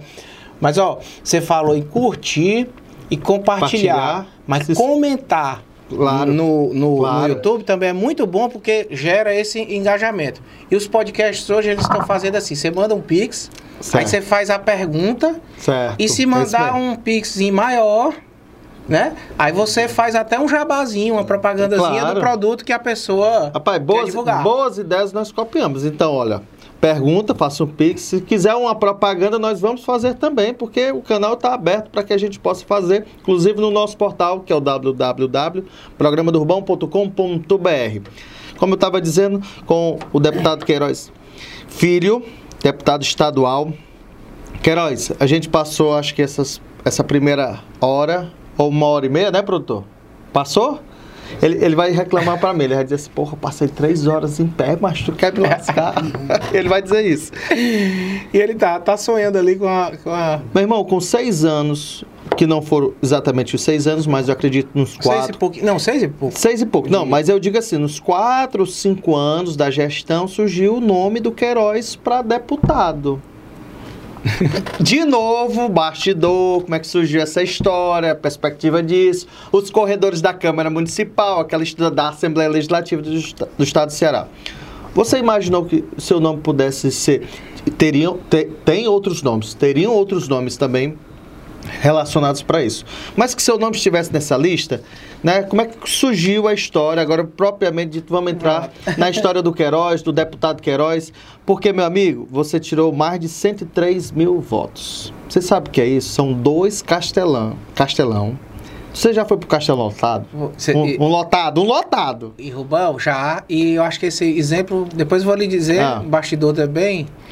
Talvez meu pai, que tem pouca ou nenhuma experiência na política, quando eu disse que ia me candidatar, ele perguntou por qual partido, Ah, e me perguntou mais ou menos a expectativa que um deputado, para ser eleito no PDT, tinha que ter.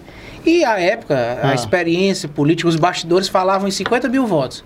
e aí E ele justamente olhou para mim fez essa analogia, Tu já imaginou o que é um castelão de pessoas para eles acordarem É no uma, dia? é uma final de campeonato cearense, é uma final de Copa do Nordeste, que agora nós estamos nesse patamar. É, é a É pessoa grandioso. acordar, Ah, querer ac- acordar, querer e votar na descrença desde a, das eleições passadas, já que existe, aliás, não só da passada, descrença na política, você acordar num domingo, querer e votar, daí a querer e votar e votar, pensar no seu nome, acertar, digitar Seu o seu número. para tudo isso dar é certo. muita indagação, Aí né? eu disse, não, pai, pai por aí, que eu, Tá bom. senão eu desisto agora. Mas muito mais naquela, naquela proporção de quem não é da política, nem ele, nem minha É, mãe, numa, numa expectativa de que a cabeça deles, a compreensão deles também era, é a da população. Mas e como foi a sua cabeça ao receber essa notícia? Porque mesmo você querendo, existe um consenso entre as pessoas que comandam, que, que montam o partido, a coligação, essa estrutura. Quando chegou essa notícia para você, como é que você recebeu? Eu, eu acho que as coisas fluem quando elas são acontecem de forma também natural. Quando eu digo natural, não é você ficar sentado em casa esperando. Há que haver desejo, vontade da, daquilo. Então existe um desejo seu. E- existia na, naquela época, eu digo porque de- desde a época que o Roberto Cláudio foi eleito prefeito a primeira vez, Ah. ele sempre teve esse cuidado e esse zelo de logo na primeira eleição aqui em Fortaleza de me pedir essa atenção às pessoas que tinham o eleito deputado estadual. Para simplesmente ele não parar e esquecer essas pessoas e não dar essa atenção. Daí eu pas- passei a participar mais ainda Certo. à época, quando ele ainda era deputado e presidente da Assembleia, com, com- a essas pessoas. Quando eu digo essas pessoas, lideranças políticas do, Líderes do interior, comunitários. líderes comunitários, enfim, uma série Porque de ele não pessoas queria perder a referência desse povo do Estado. que ele de- devia a, essa- Ah, a- a- a- essas pessoas assim. Ele tinha gratidão a essas pessoas e foram tomadas de repente porque não havia nada programado ou pré-programado que ele ia ser pre- presidente da Assembleia, da Assembleia e depois prefeito de Fortaleza. Certo. Não, não existia essa, essa coisa já tão tão certa. Então tinha essa atenção. Daí com essa relação com as pessoas aconteceu mais ou menos de uma forma natural dessa desse- dessas, desses encontros, dessas conversas, dessa- de estar sempre. Quando eu digo sempre presente, é, é- é- é- é- é- tem, tem que ter cuidado. Mas assim.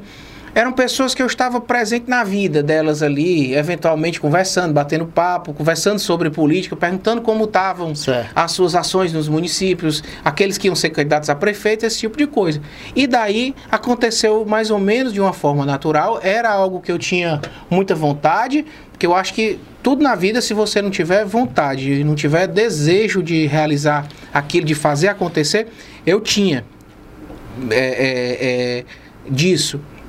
Eu acho que por isso aconteceu de uma forma, digo, mais, mais natural, Certo. com todas, e eu faço sempre questão de dizer, com todas as oportunidades que eu tive, primeiro de trabalhar com uma pessoa para mim que é uma referência, que é o Roberto Cláudio, por tudo, pelas suas ações, pelas suas realizações. Inserido num grupo político que tem, assim, grandes nomes, que tem uma preocupação não com, com, com o indivíduo político, mas com o Estado do Ceará, com as pessoas que moram no, no Estado do Ceará e que principalmente que dão oportunidade que as pessoas que pensem da melhor forma, que queiram fazer as coisas da melhor maneira, da forma correta, tenham a oportunidade. Eu, que, enfim, como já disse, não era não tinha nenhuma referência política é, é, familiar, pudesse me, me, me candidatar e ter, não é saber que vai ganhar, não, mas é assim, ter a possibilidade de ser viável, de ter uma opção de conseguir chegar àquela oportunidade. E eu acho que isso, tanto o, o ex-governador, o senador Cid, o Ciro também, é, é, o Ciro é que começa tudo isso, na é. verdade. É, o ex-governador Ciro Gomes, ex-ministro Ciro Gomes, que é ele que tem essa, essa visão e, e enxerga. Mas quando disseram pessoas. o seu nome para o senador Cid e, e o ex-governador Ciro Gomes, e aí? Bom, talvez seja, seja por isso que, assim, são as pessoas que, que, que é, promoveram um maior grupo, assim, político aqui dentro do, do Estado, justamente por isso... Pela aposta? Não, não, não, só pela aposta, pela... mas por acreditarem certo. em novos quadros, de, de, de, trabalharem por novos quadros. E eu digo isso não é por mim, mas o estímulo que a gente recebe deles enquanto dirigentes partidários para formar, para fomentar novas lideranças, como aconteceu com, com o Roberto, de, de deputado, a presidente da Assembleia, a, a prefeito de Fortaleza como aconteceu com o governador Camilo, Camilo foi secretário do, do ex-governador, do senador Cid, também. Eles apoiaram como deputado estadual, foi o deputado estadual mais votado na história, o Camilo. Foi. Foi secretário das cidades e... 131 mil votos na, na, na época, foi secretário das cidades e secretário de desenvolvimento agrário também, o governador Camilo. Exatamente. E daí com toda a, a, a experiência adquirida, é, é no executivo é, faz um, um governo. A, a... Você entendeu também como essa aposta, como, é, como, como, é, nesse, nesse, nessa, nessa mesma onda de Roberto Cláudio e Camilo, que você poderia também se enquadrar dentro desse parâmetro? Não, digo, jamais eu, eu iria me, me Se comparar, comparar, a dois talentos. Mas na oportunidade. Como, como na oportunidade. Como, como, eles, porque são assim, é, talentos que o estado do Ceará tem e a gente só tem a agradecer essas É como se fosse o técnico e eles tiveram a oportunidade de fazer o gol e fizeram? E a, a oportunidade que eu digo assim, das, das funções que exerceram, da experiência que eles puderam dar, e por isso que a gente vê o governador Camilo dando um show aqui no estado do Ceará. Isso falo sem favor. Eu acho que um dos dados importantes, o bom, por exemplo, agora é, aqui do estado do Ceará, o estado do Ceará há seis anos, de forma ininterrupta, tem o maior nível de investimento per capita proporcional, ou seja, claro. percentualmente, comparado com o Brasil todo. Certo. Há seis anos consecutivos, o estado do Ceará é o primeiro em nível de investimento. E o terceiro em valores nominais.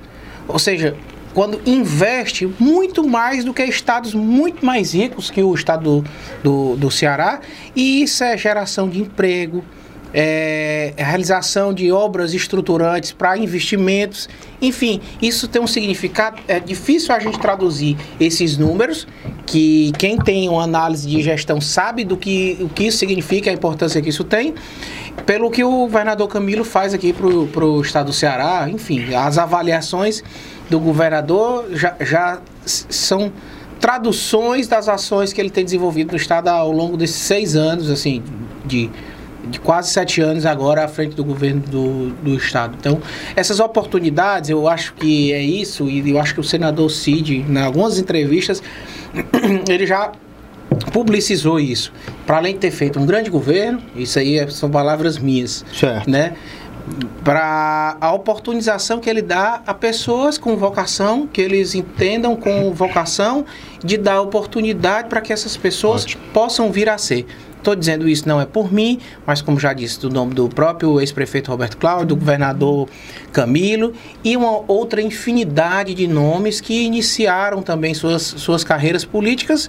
Enfim, hoje você tem na Assembleia, você tem o presidente Evandro Leitão, que assim, ele é um servidor público concursado da Secretaria da Fazenda, que hoje dirige tão bem a, a casa, foi líder do governador Camilo na, na Assembleia também e no segundo, no, no, terceiro mandato, preside a casa e consegue conciliar, convergir tantos, é, tantos pensamentos distintos, oportunizando que cada parlamentar, deputado ou deputada faça suas é, ações, ou conduz suas ações da melhor Tem a sua oportunidade. forma. Já falei do Guilherme Landim, tem o Marcos Sobreira, enfim. Mas, ó, você tá que nem tomar papo. Você tá só pela beiradinha. Vai. Quando seu nome bateu no CID, disse assim, vamos apostar. Vai ser ele. Ele lhe chamou pra conversa? Você teve essa conversa? A conversa do aceitado, incentivo com o Ciro, com o Ciro. Como foi essa história? Não, não, não teve uma conversa é, nessa. Você tá entendendo que eu tô Entendi, querendo... entendi, mas nunca teve uma conversa no para, núcleo da coisa? para chegar àquilo. Porque às Eles vezes. aceitaram o seu nome. De- de uma- e, e me receberam muito bem. Assim, Certo. quando eu digo Então, Eles receberam. apostaram em você. Receberam, como outras pessoas também. Certo. Eu digo isso, tenho muito cuidado em não falar. Não, não do- digo do que é uma caso. referência, não digo que é uma referência, mas eu digo que é um novo. E eu Você sou- viveu essa situação em 2005 para 2006, o É. novo tá essa história. Eu sou muito grato, Ah. porque assim, muito embora o, na época eu, eu- eu tinha essa relação com, com já com algumas pessoas, a época o senador Cid, que não estava em nenhum cargo político, Certo. foi uma pessoa que me deu, a gen- a gente vou falar em bom português, em bom cearenseis, Certo. me deu muita corda. Assim, Ele deu uma cordinha? uma corda. Vai, vamos. vá, bora. a gente precisa é, ter ficou pessoas com medo novas de...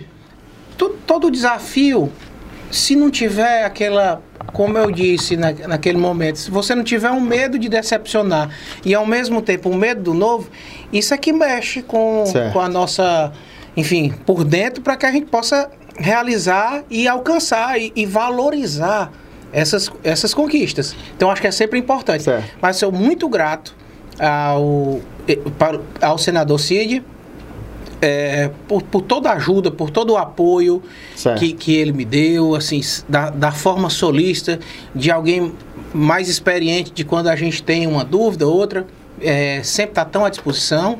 Do Roberto, que eu passei a minha vida toda, assim, nessa, nesse universo Boa parte político dela, trabalhando. né? Foram 13 anos de É. convívio diários. Pronto, aí chegando nesse ponto do convite, do seu nome rotulado, com a experiência que você viveu no legislativo, no executivo, você se sentiu preparado para esse desafio? É engraçado. Você pega de 2006 Ah. até 2018. É a junção da formação com a execução. Com a execução. Você pode ter visto tudo. Você Ah. pode ter acompanhado a essa época. Não. 2006, 2008, 2010, 2012, 2014, 2016, até chegar em 2018. 2018. Ou seja, seis eleições entre Tava legislativos profissional já, com e- seis, viu? e- Pegou muito sol na muleira. Peguei.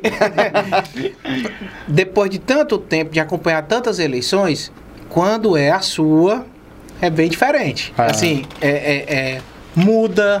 é, primeiro até a- aquela questão de você sair, eu sempre fui uma pessoa muito de bastidor. Tanto que você brincou aí que queria me, me encontrar. Rapaz, era difícil demais sempre esse Queiroz. discreto. Cadê esse Queiroz? Cadê esse?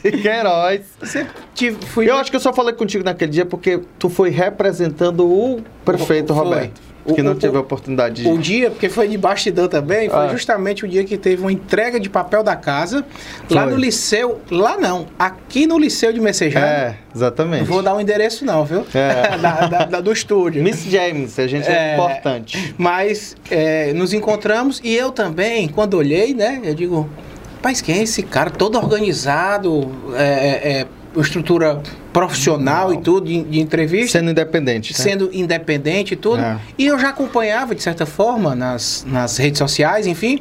E aí foi que começou essa, essa afinidade Essa e, e lá relação, se vão né? pelo menos quatro anos. No mínimo, no desse, mínimo. Desse dia.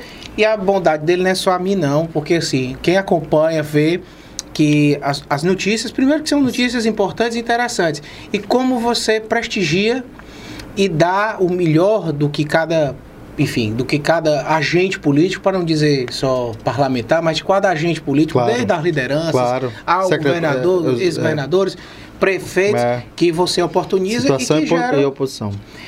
O Bom, aqui eu vou fazer até um parêntese. Ah, Talvez esse para essa coisa nova, respondendo e já entrando no que eu ia lhe dizer, Certo. essa coisa nova de você chegar à Assembleia Legislativa, algum conhecimento que eu pudesse ter tido ou adquirido ao longo desse tempo, Ah. me serviu para a campanha para eu ter muita honestidade do que eu iria fazer, do que eu poderia fazer na, na Assembleia. eu me lembro que tinha. Teve até uma preocupação muito grande sua é, de não prometer aquilo que você não tinha condição de realizar. Ou E- pelo menos de trabalhar e lutar sobre isso. Eu me lembro sobre isso, algumas entrevistas que fiz com você na época. Você disse, bom, eu tenho uma preocupação muito grande de propor uma situação que eu não possa cumprir. Então, o que eu quero me comprometer é o que eu quero realizar. Me lembro sobre isso. Pronto. Porque assim, como eu já tinha, né, nessa oportunidade como assessor na Assembleia, você tinha, eu tinha a visão muito clara do que era o papel de um deputado estadual enquanto realização do que a gente poderia nos comprometer para a realização de obras. Por exemplo, um deputado estadual, ele agora passa a ter uma, uma verba, ou digamos assim, uma emenda parlamentar. É. Foi criada à época até como um programa, o PCF, na época do ex-governador Cid. E depois virou sim, esse, esse programa que hoje, inclusive, está na, na lei de diretrizes orçamentárias. Mas, assim, é um valor pequeno comparado às expectativas que muitas vezes alguns criavam. E eram é, é expectativas que você, enquanto deputado estadual, você requer, você cobra, você propõe e essas ações sendo interessantes, elas se traduzem na realização ou de ações como obras. Esse, esse é um ponto. Mas a rigor, quem consegue recurso é o deputado federal. Certo. E a Assembleia, por mais que ela tenha esse papel de legislar, de fiscalizar, e aí eu entro no que eu ia falar. É o diretor mole, viu? Pode entrar, pode entrar. Entra. Fica à vontade. Esse é o Dino Boy. É tudo o bem? Diretor de tudo aí. Diretor-geral de é tudo. De tudo é. Vamos lá, continua. Gentileza dele. Mas justamente de, desse papel que eu sempre tive. Primeiro que não tinha como realizar enquanto obra. Certo. Assim, de, de realizador de obra. A gente pede, a gente cobra e a gente propõe. Se a ideia for boa, o executivo acata Ótimo. ou não. Mas não é o papel de andar dizendo, ah, eu vou construir uma estrada. Certo. Só deputado só, estadual só Fazendo um pequeno comparativo daquela história lá, você já aprendeu ou se acostumou a pedir? Tive pedir que, pelos tive, outros? Tive Aprendeu? a pedir pelos outros. É, é, é, ruim, assim. Você geralmente você não tem Não, é um costume seu, da sua natureza. Da minha natureza. Quando... Você é tímido a pedir? Eu, eu sou. Ainda, sou, ainda é, é até ainda hoje? Sou. Mas quando é uma coisa justa, correta Você se, se inspira. necessária se incorpora. Eu tento pedir assim, de justificar a importância daquilo ou dar argumentos para que aquilo possa acontecer. Se for correto, se for certo. assim é, é, execuível, certo. aquilo se transforma em realidade. Às vezes é só o lembrete de saber que aquilo ali é importante, daquela ação que precisa para aquela determinada área da educação, da saúde, ou mesmo de algum município especificamente. E onde eu ia entrar ah. é justamente nisso de que o papel que tem a imprensa, a comunicação, eu digo isso em todos os programas que eu já fui, certo. em todas as entrevistas que eu já dei, para não hum. achar que eu estou puxando sempre o saco do, do, de um amigo, de um, de um colega que está aqui ao lado. Essa talvez seja o maior papel de um deputado estadual, de uma deputada estadual aqui no estado do Ceará. Por quê? Porque a Assembleia ela tem essa ressonância, ela dá essa ressonância. Sim. Não sei se você já ouviu algumas vezes, as pessoas dizem assim: ah, era deputado estadual e foi para Brasília ser deputado federal. federal e sai desse dia a dia aqui, às vezes, do, do, do, do comentário político, mas é porque a Assembleia ela re, tem essa ressonância muito com grande com, o, com, com a população. Então, assim, tudo que é discutido, comentado, geralmente ganha essa repercussão graças à ação de coberturas como a que você faz, que dão essa ressonância. E por que, que isso é importante? Não é para o parlamentar aparecer, se, apare, hum. se aparecer, né? Como, como, é. como se diz. Não é por isso. Mas é do que ele está falando, do que ele está discutindo, acabe gerando, é, é, é, é transforma-se até numa certa cobrança.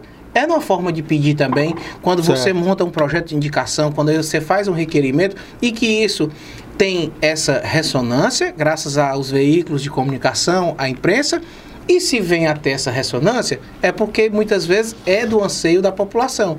Então, não deixa de ser uma forma de cobrança, e aí o paralelo que eu ia, que eu ia fazer. Então, assim, eu sempre fui muito crente com qual era o papel que um deputado estadual poderia fazer. Eu brincava até que deputado estadual, ele não tinha como dizer que ia fazer uma obra, a não ser que ele fosse pedreiro, mestre de obra, servente ou dono da construtora. Você executar para ele dizer que vai fazer. Mãos. Quem faz obra é o governo, é o executivo, para não dizer o governo, porque pode ser a prefeitura, o governo do estado ou mesmo o governo federal.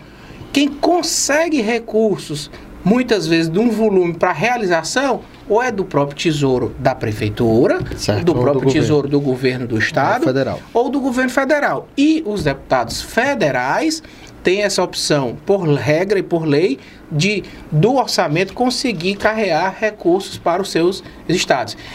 Eu, eu digo que essa dinâmica, para você que já convive na política há tanto tempo, pode parecer fácil assim, essa, essa sensibilidade. Mas tem muita Mas coisa. tem um processo. E é isso que eu acho que a E política às vezes tem é que fazer. moroso. E, né? e- e é, é muito demorado. É. Eu acho que é isso que a política tem que fazer. Às vezes, a gente, enquanto agente político, ou por estar numa situação é, política, a gente só conversa ou só discute com o agente político, só conversa. E eu acho que é sempre importante, às vezes, a gente sair desse universo e nunca perder de vista o povo, de conversar com as pessoas. Por, por um lado, a minha tranquilidade foi de ter entrado na Assembleia com, com essa expectativa, com esse compromisso que, que eu fiz é, do que era que poderia ser feito, para não criar uma, uma desilusão.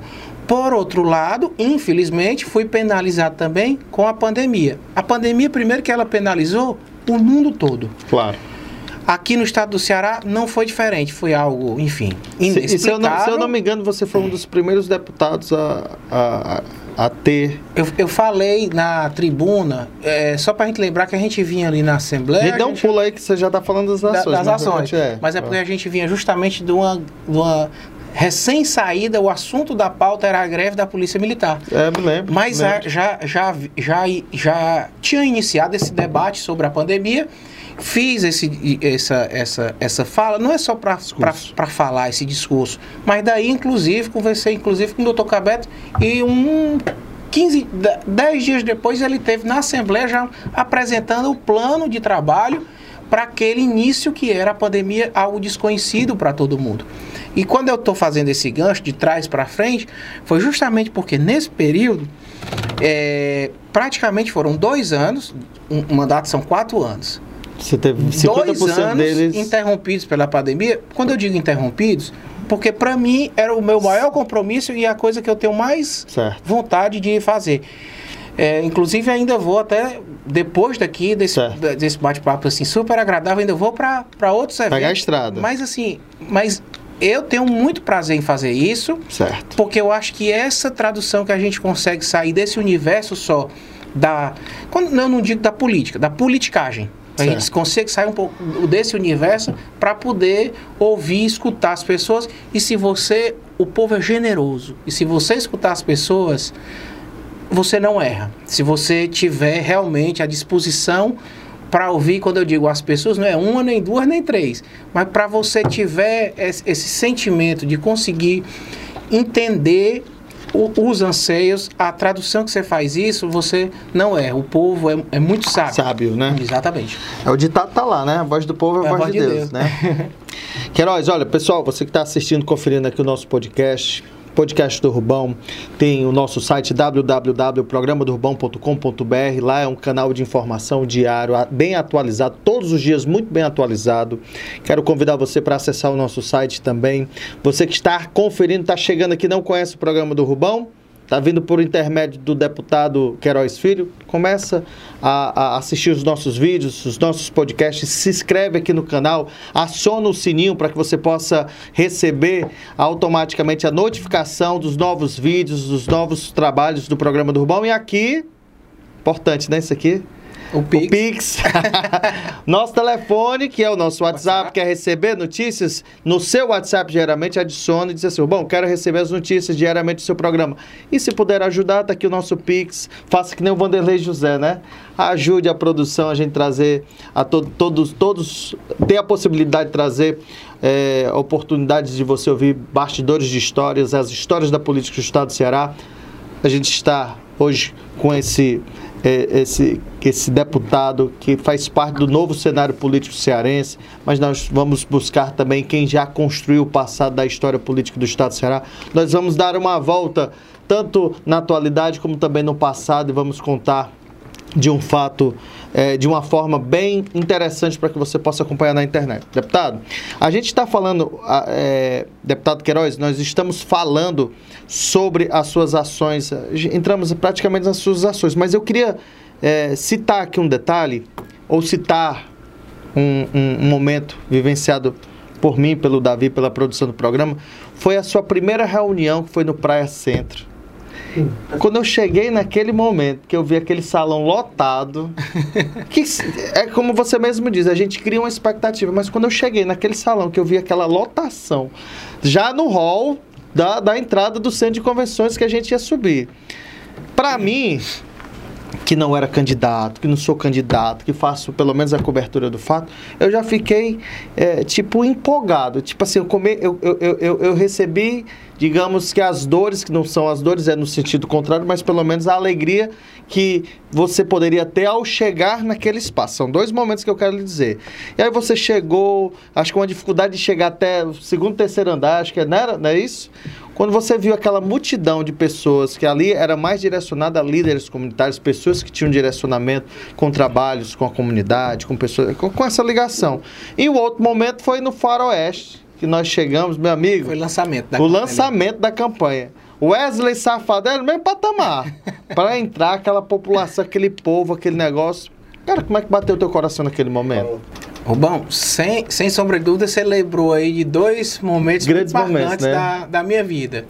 O primeiro, que era uma reunião... Da vida, da vida? Da minha vida. Também? Certeza. Porque o primeiro era uma reunião preparatória numa pré-campanha do que a pré-campanha permitia. Certo. E que, lhe digo, com toda a honestidade, um evento que era uma expectativa e saudade dos eventos presenciais, né? Então. Mas ali era um evento montado para 300 pessoas.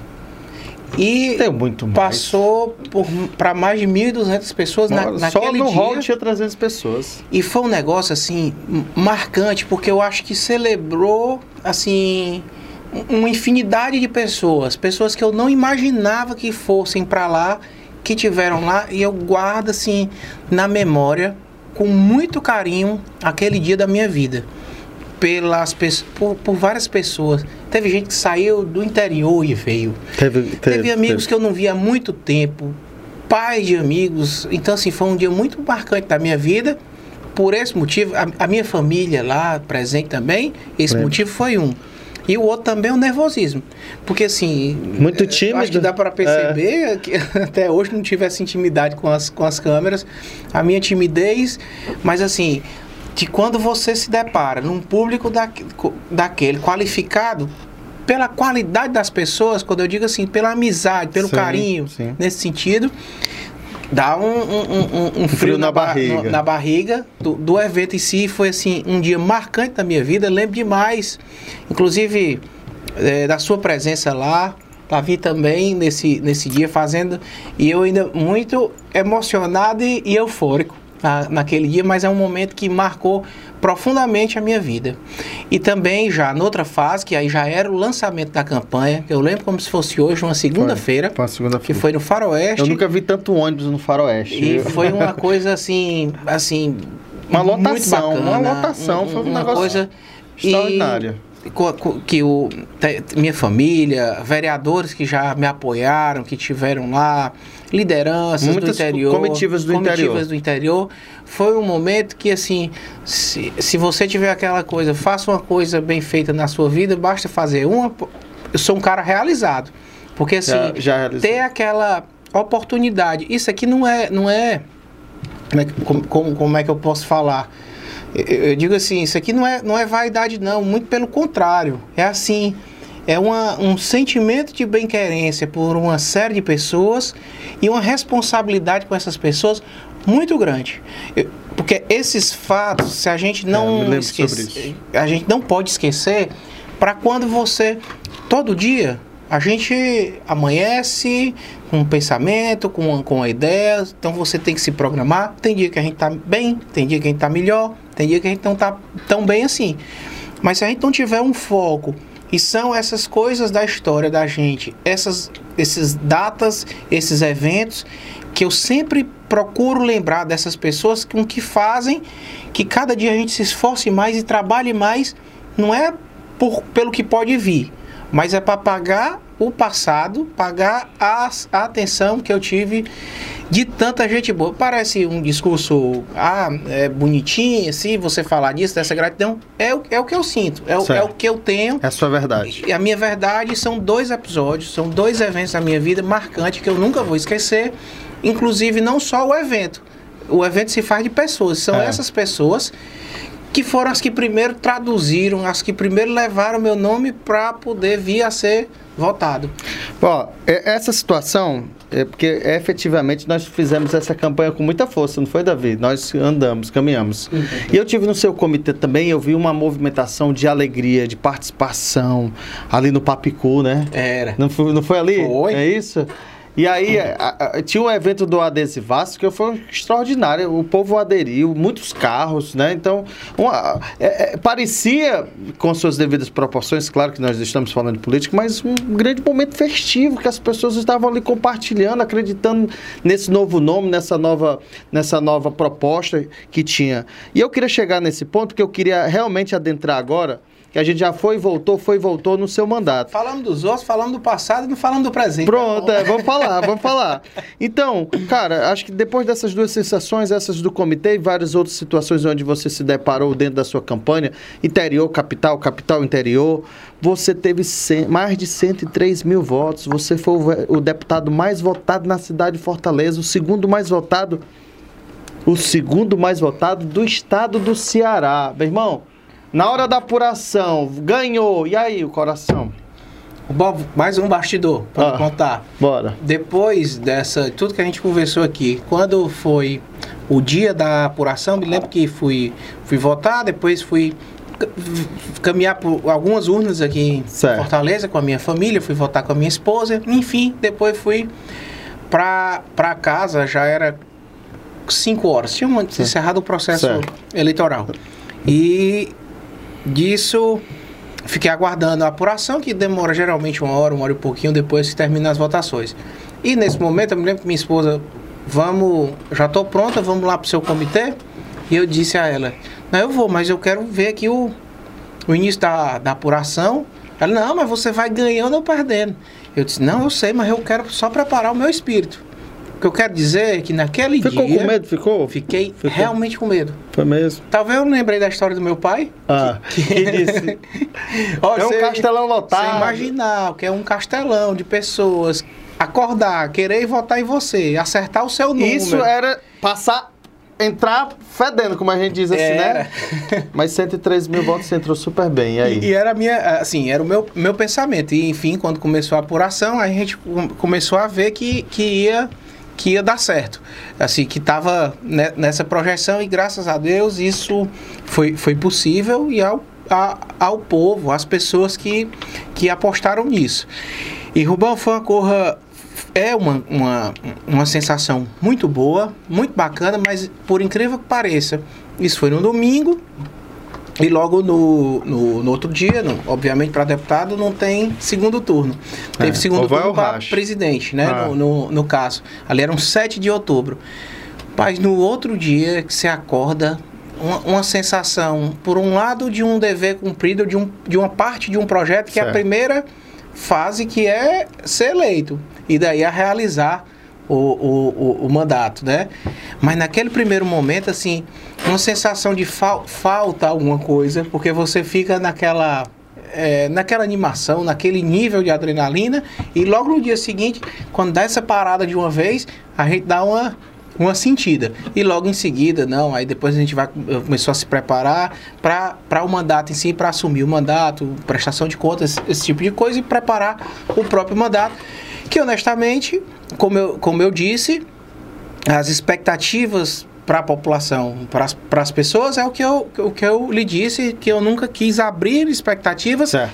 que não tivesse, não era ao meu alcance, não tivesse ao alcance de um, de um parlamentar estadual, de um deputado ou de um deputado estadual.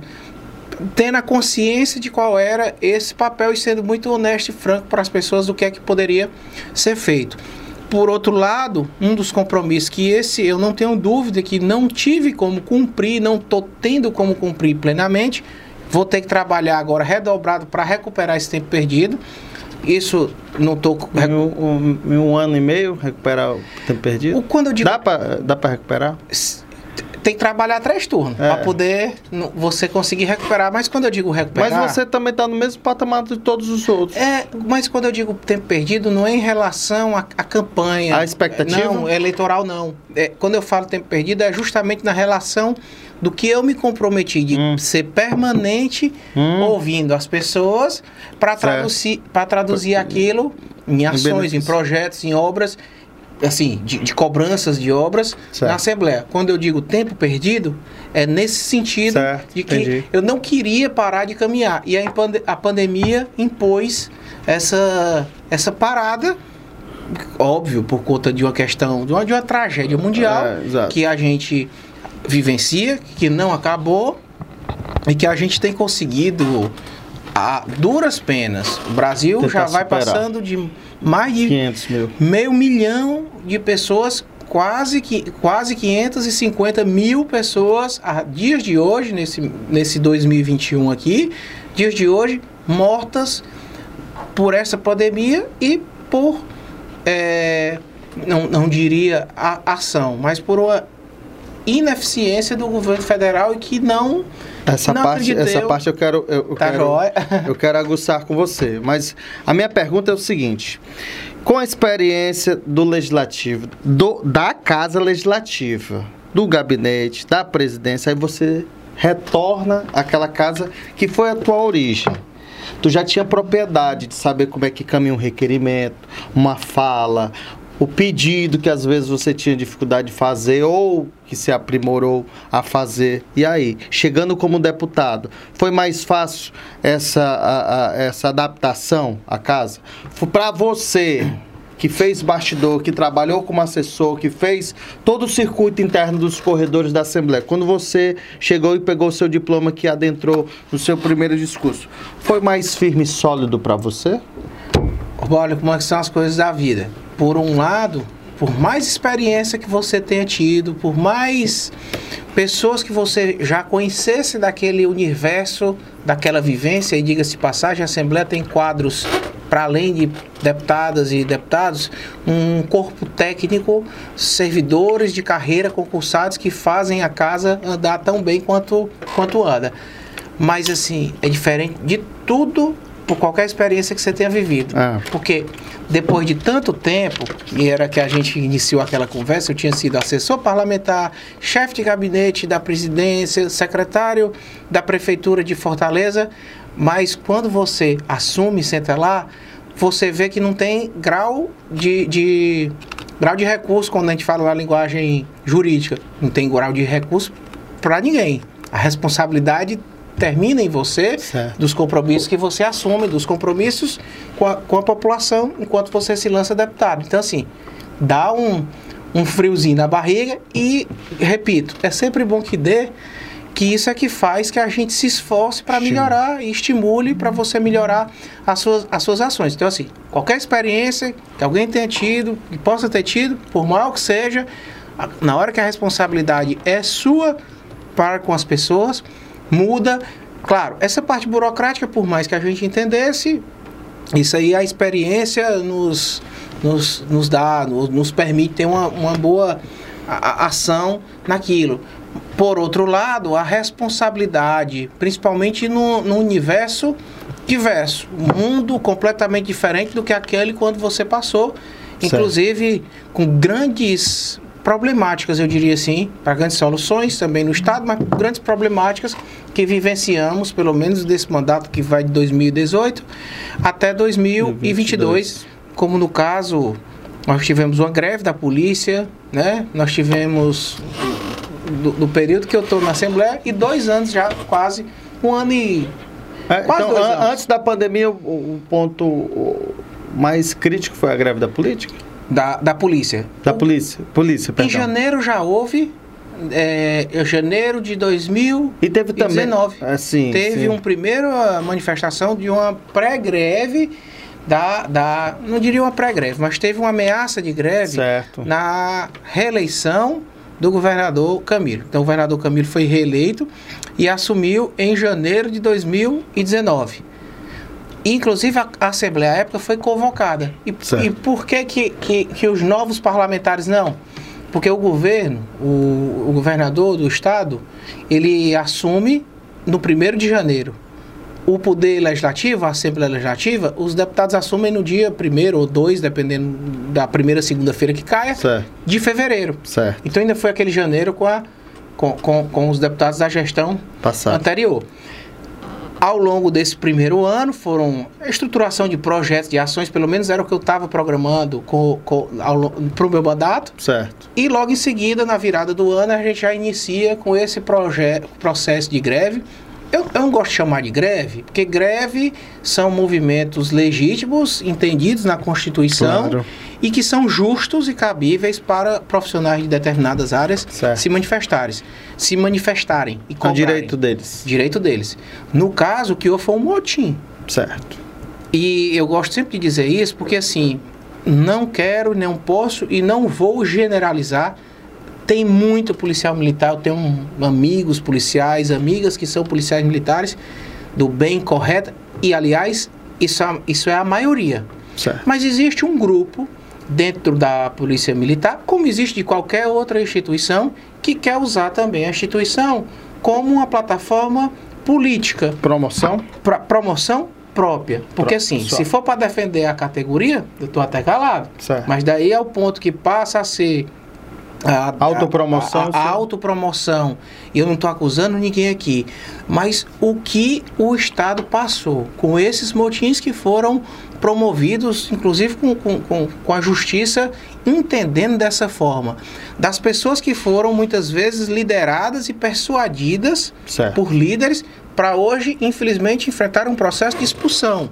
Tendo em vista que a polícia militar eh, não, não poderia haver essa forma. E quem acompanha a internet, quem acompanha os noticiários, aquilo não era uma manifestação pacífica, ordeira, do que alguns mostram.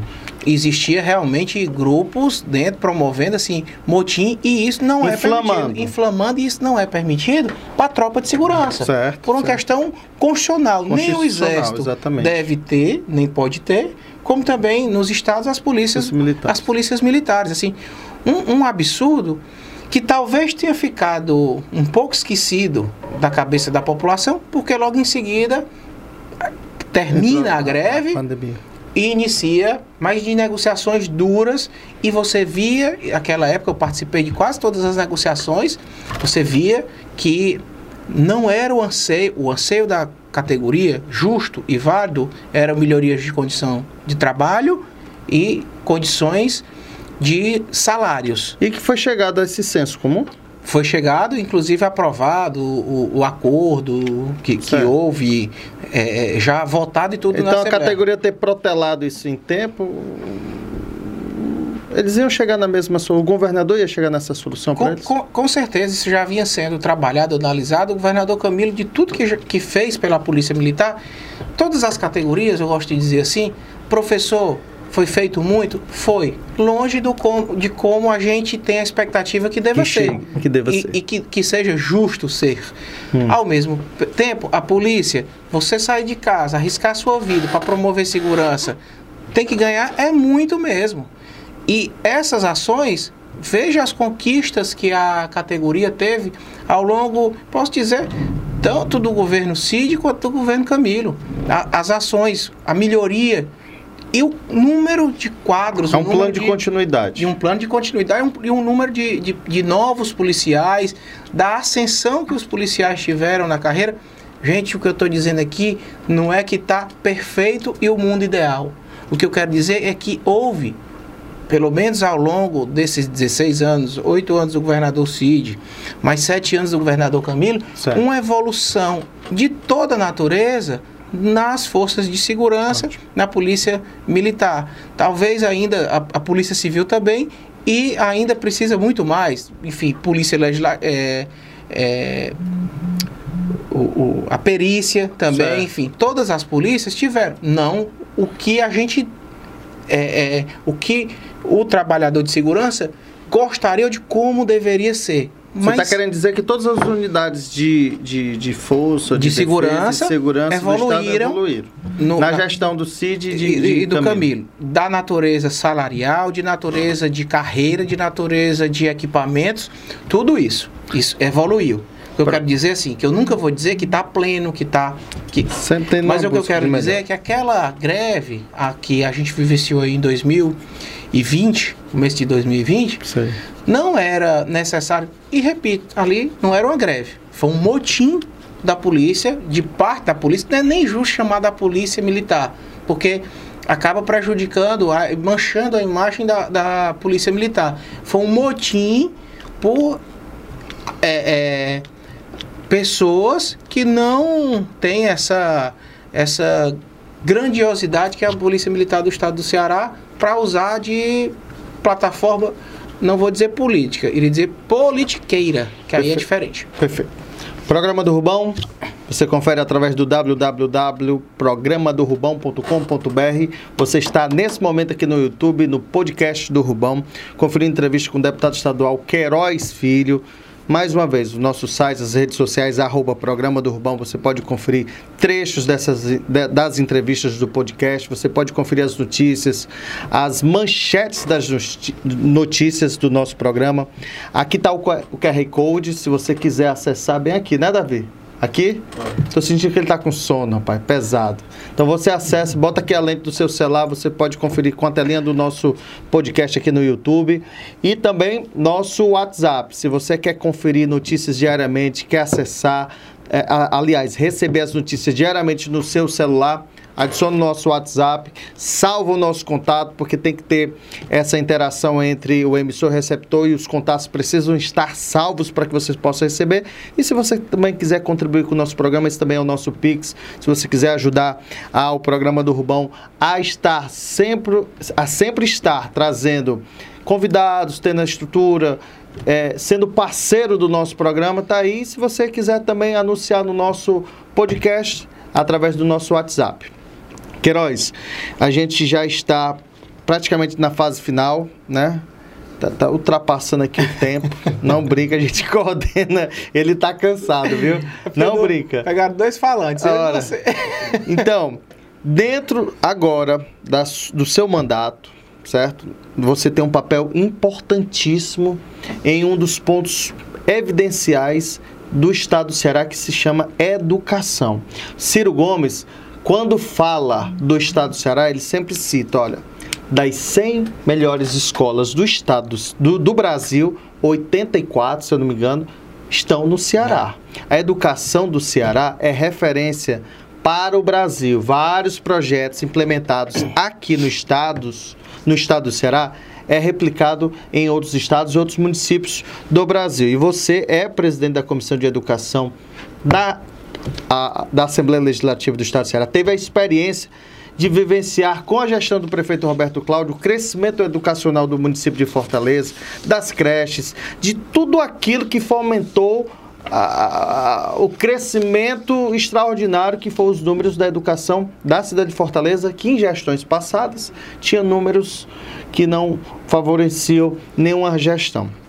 E aí, eu queria que você começasse pela educação, falar sobre ah, as medidas propositivas do seu mandato e assim como as demais eh, medidas, ações, trabalhos que tem você o papel de protagonista na Assembleia Legislativa do Estado do Ceará. Beleza, Rubão. Eu acho que isso aí é o que mais, assim... Me motiva? Me motiva. Eu acho que falamos aqui um pouco muito dessa questão política de bastidores. Esse tipo, essas ações são muito importantes, como eu já disse. Mas eu acho que agora, assim, falando do papel legislativo e estar tá à frente de uma comissão que ela não é... que ela é finalística. Quando eu digo finalística, eu faço a divisão de comissão técnica é, meio e a comissão finalística. Uma comissão meio às vezes ela é finalística para a função legislativa. Então, a Comissão de Constituição e Justiça, certo. Orçamento, ela é o objetivo, é a finalidade do Poder Legislativo.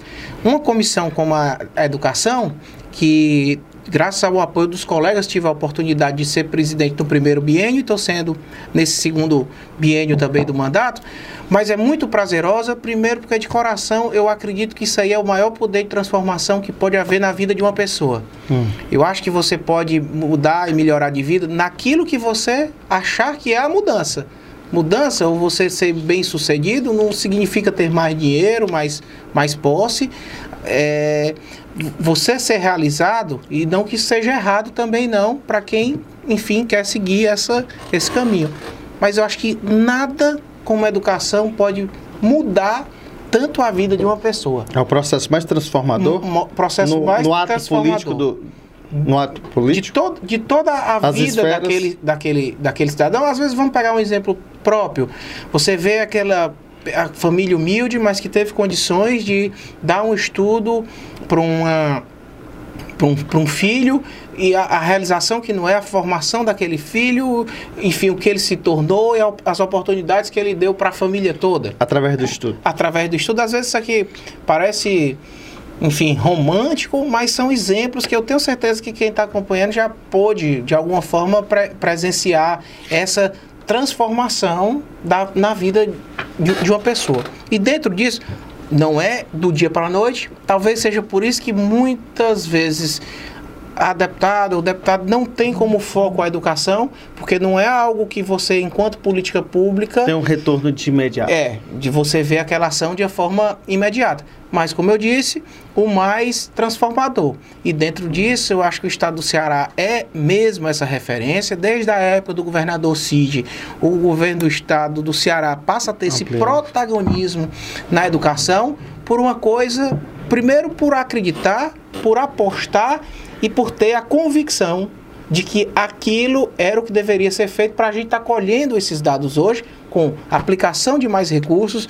O que o Fundeb fez em 2020, passando a ser uma lei, a distribuição do ICMS com base nos resultados dos municípios, o estado do Ceará já faz desde 2007, a época do governador Por Cid Gomes. mérito, mérito próprio. O que é que isso significa? O ICMS vai ser distribuído a mais para aquele município que Se tiver dedica. os melhores índices, os melhores resultados. Perfeito, O que é exatamente. que isso faz? Faz com que o município se adapte e entre nessa luta, nessa briga para ter uma educação melhor, recebendo mais, mais recurso proveniente daquela parte que é possível do, do ICMS de forma, é, é, digamos assim, de forma livre.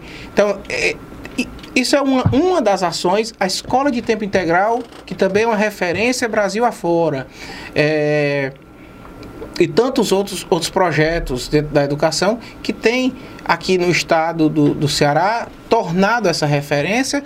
Hoje em dia eu costumo brincar, não sei nem como é que estão, que foram aí os resultados últimos do Brasil enquanto futebol não, mas era o maior orgulho que a gente tinha. Sim. Mas quem é cearense pode ter certeza que o orgulho de ser a educação, de ter a melhor educação do país, está aqui. E onde a gente tinha, antes da pandemia, a oportunidade de ter ido, via nos olhos das pessoas a curiosidade que era conhecer a educação aqui do estado do Ceará. Para dentro da questão da educação, você se especializou ou vivenciou sobre isso a questão da primeira infância, que é constituída a personalidade, que é feito a base né, da, da- do, do ser humano. Fala um pouquinho sobre essa experiência de poder se dedicar em toda a esfera da educação, mas principalmente na questão da primeira infância. Mas é, a, a primeira infância é, foi algo que despertou em mim, desse trabalho na Prefeitura de Fortaleza, o trabalho que a Carol, ex-primeira-dama do, do município de Fortaleza, que a dona Onélia, esposa do governador, primeira-dama do estado do Ceará, tem uma ação muito importante da primeira infância. É, com a questão científica que tem por trás dessa questão da primeira infância. Não é porque é bonitinho, legal falar disso, não.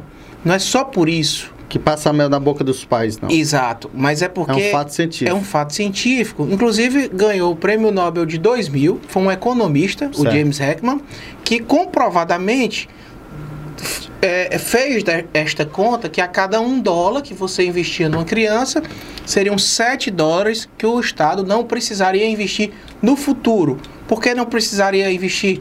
Porque não seria um jovem que ia ter problema com álcool, com droga, enfim, que ia conseguir se inserir no mercado de trabalho. Certo. Seria, digamos, tanto que ele ganhou o prêmio Nobel de economia, não foi nem de, de, de questão da relacionada especificamente à primeira infância, algo que ele se dedica e algo que ele estuda. Porque você está numa fase da vida, esses mil primeiros dias da vida dessa criança, tá toda a formação mesmo é, cerebral, não só as conexões nervosas, os, os neurônios que a gente aprende lá na- nas aulas de ciência, mas essa questão para além da parte química, é o crescimento mesmo do cérebro dessa criança. Certo. E que, a partir de ações e cuidados muito simples, quando eu digo muito simples, que às vezes são fáceis de ser realizados, feitos, mas precisa haver ou ter uma pessoa que ensine aquele pai, aquela mãe. Eu sei que quando a gente fala de educação de, de criança, é, é, não, existe fórmula, mas são pequenas ações, pequenos é, estímulos, a leitura, a conversa com a criança, com o bebê, que pode parecer que não, mas cientificamente é comprovado do impacto que há na vida daquela criança ao longo da vida toda. Então, assim, é uma atenção, a criança, o jovem, o, o, o, adulto, o idoso, são fases da vida que a gente tem que ter uma atenção muito grande. Mas o impacto que é, se a gente conseguisse atender estruturalmente, com alimentação, com essas ações, com essas atenções a essa fase da vida, mas muitos problemas a gente não teria com esse, com esse, com esse indivíduo, quando ele se tornasse certo. jovem, é, no, no futuro.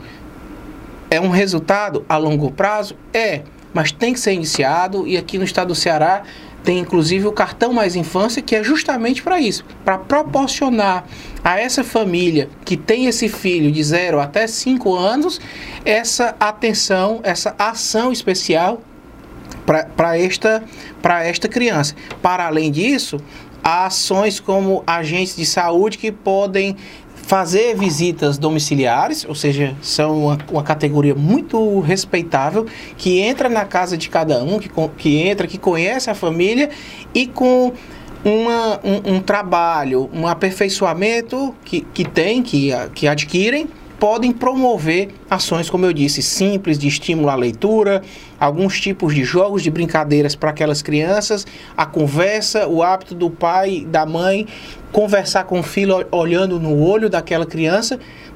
Repito, pode parecer simples, mas o impacto que tem ao longo da vida toda dessa criança é a parte física, do crescimento físico mesmo do cérebro, para além da conex, das conexões químicas que, claro. são, que são geradas, tem um impacto muito grande. Então, a educação em toda a sua extensão, desde a da primeira infância até a graduação, pós-graduação, ela tem a sua, a sua importância. Mas essa modelagem é, uma, é algo encantador Inclusive, a Assembleia, antes da pandemia, fez grandes debates, inclusive a, a eu sou testemunha do, do trabalho da deputada Érica Amorim, que foi uma, uma deputada que teve enquanto presidente, hoje ela está na mesa diretora, mas ela foi presidente da Comissão de, de, de Infância e Adolescência é, a, da, da, da Assembleia, Comissão de, de Infância e Adolescência. A Juventude era o deputado Leonardo. Perdão. E ela fez, eu, eu, eu brinco muito, brinco em, é em paralelo com a sua. A né? minha era de educação. Né? Quando eu digo brinco, é, é, não é brincadeira o que eu vou dizer, não. Certo. Mas assim, sempre fiz essa referência que foi a comissão que mais se destacou na Assembleia nos dois primeiros anos, foi a comissão da infância presidida pela deputada Érica Amorim.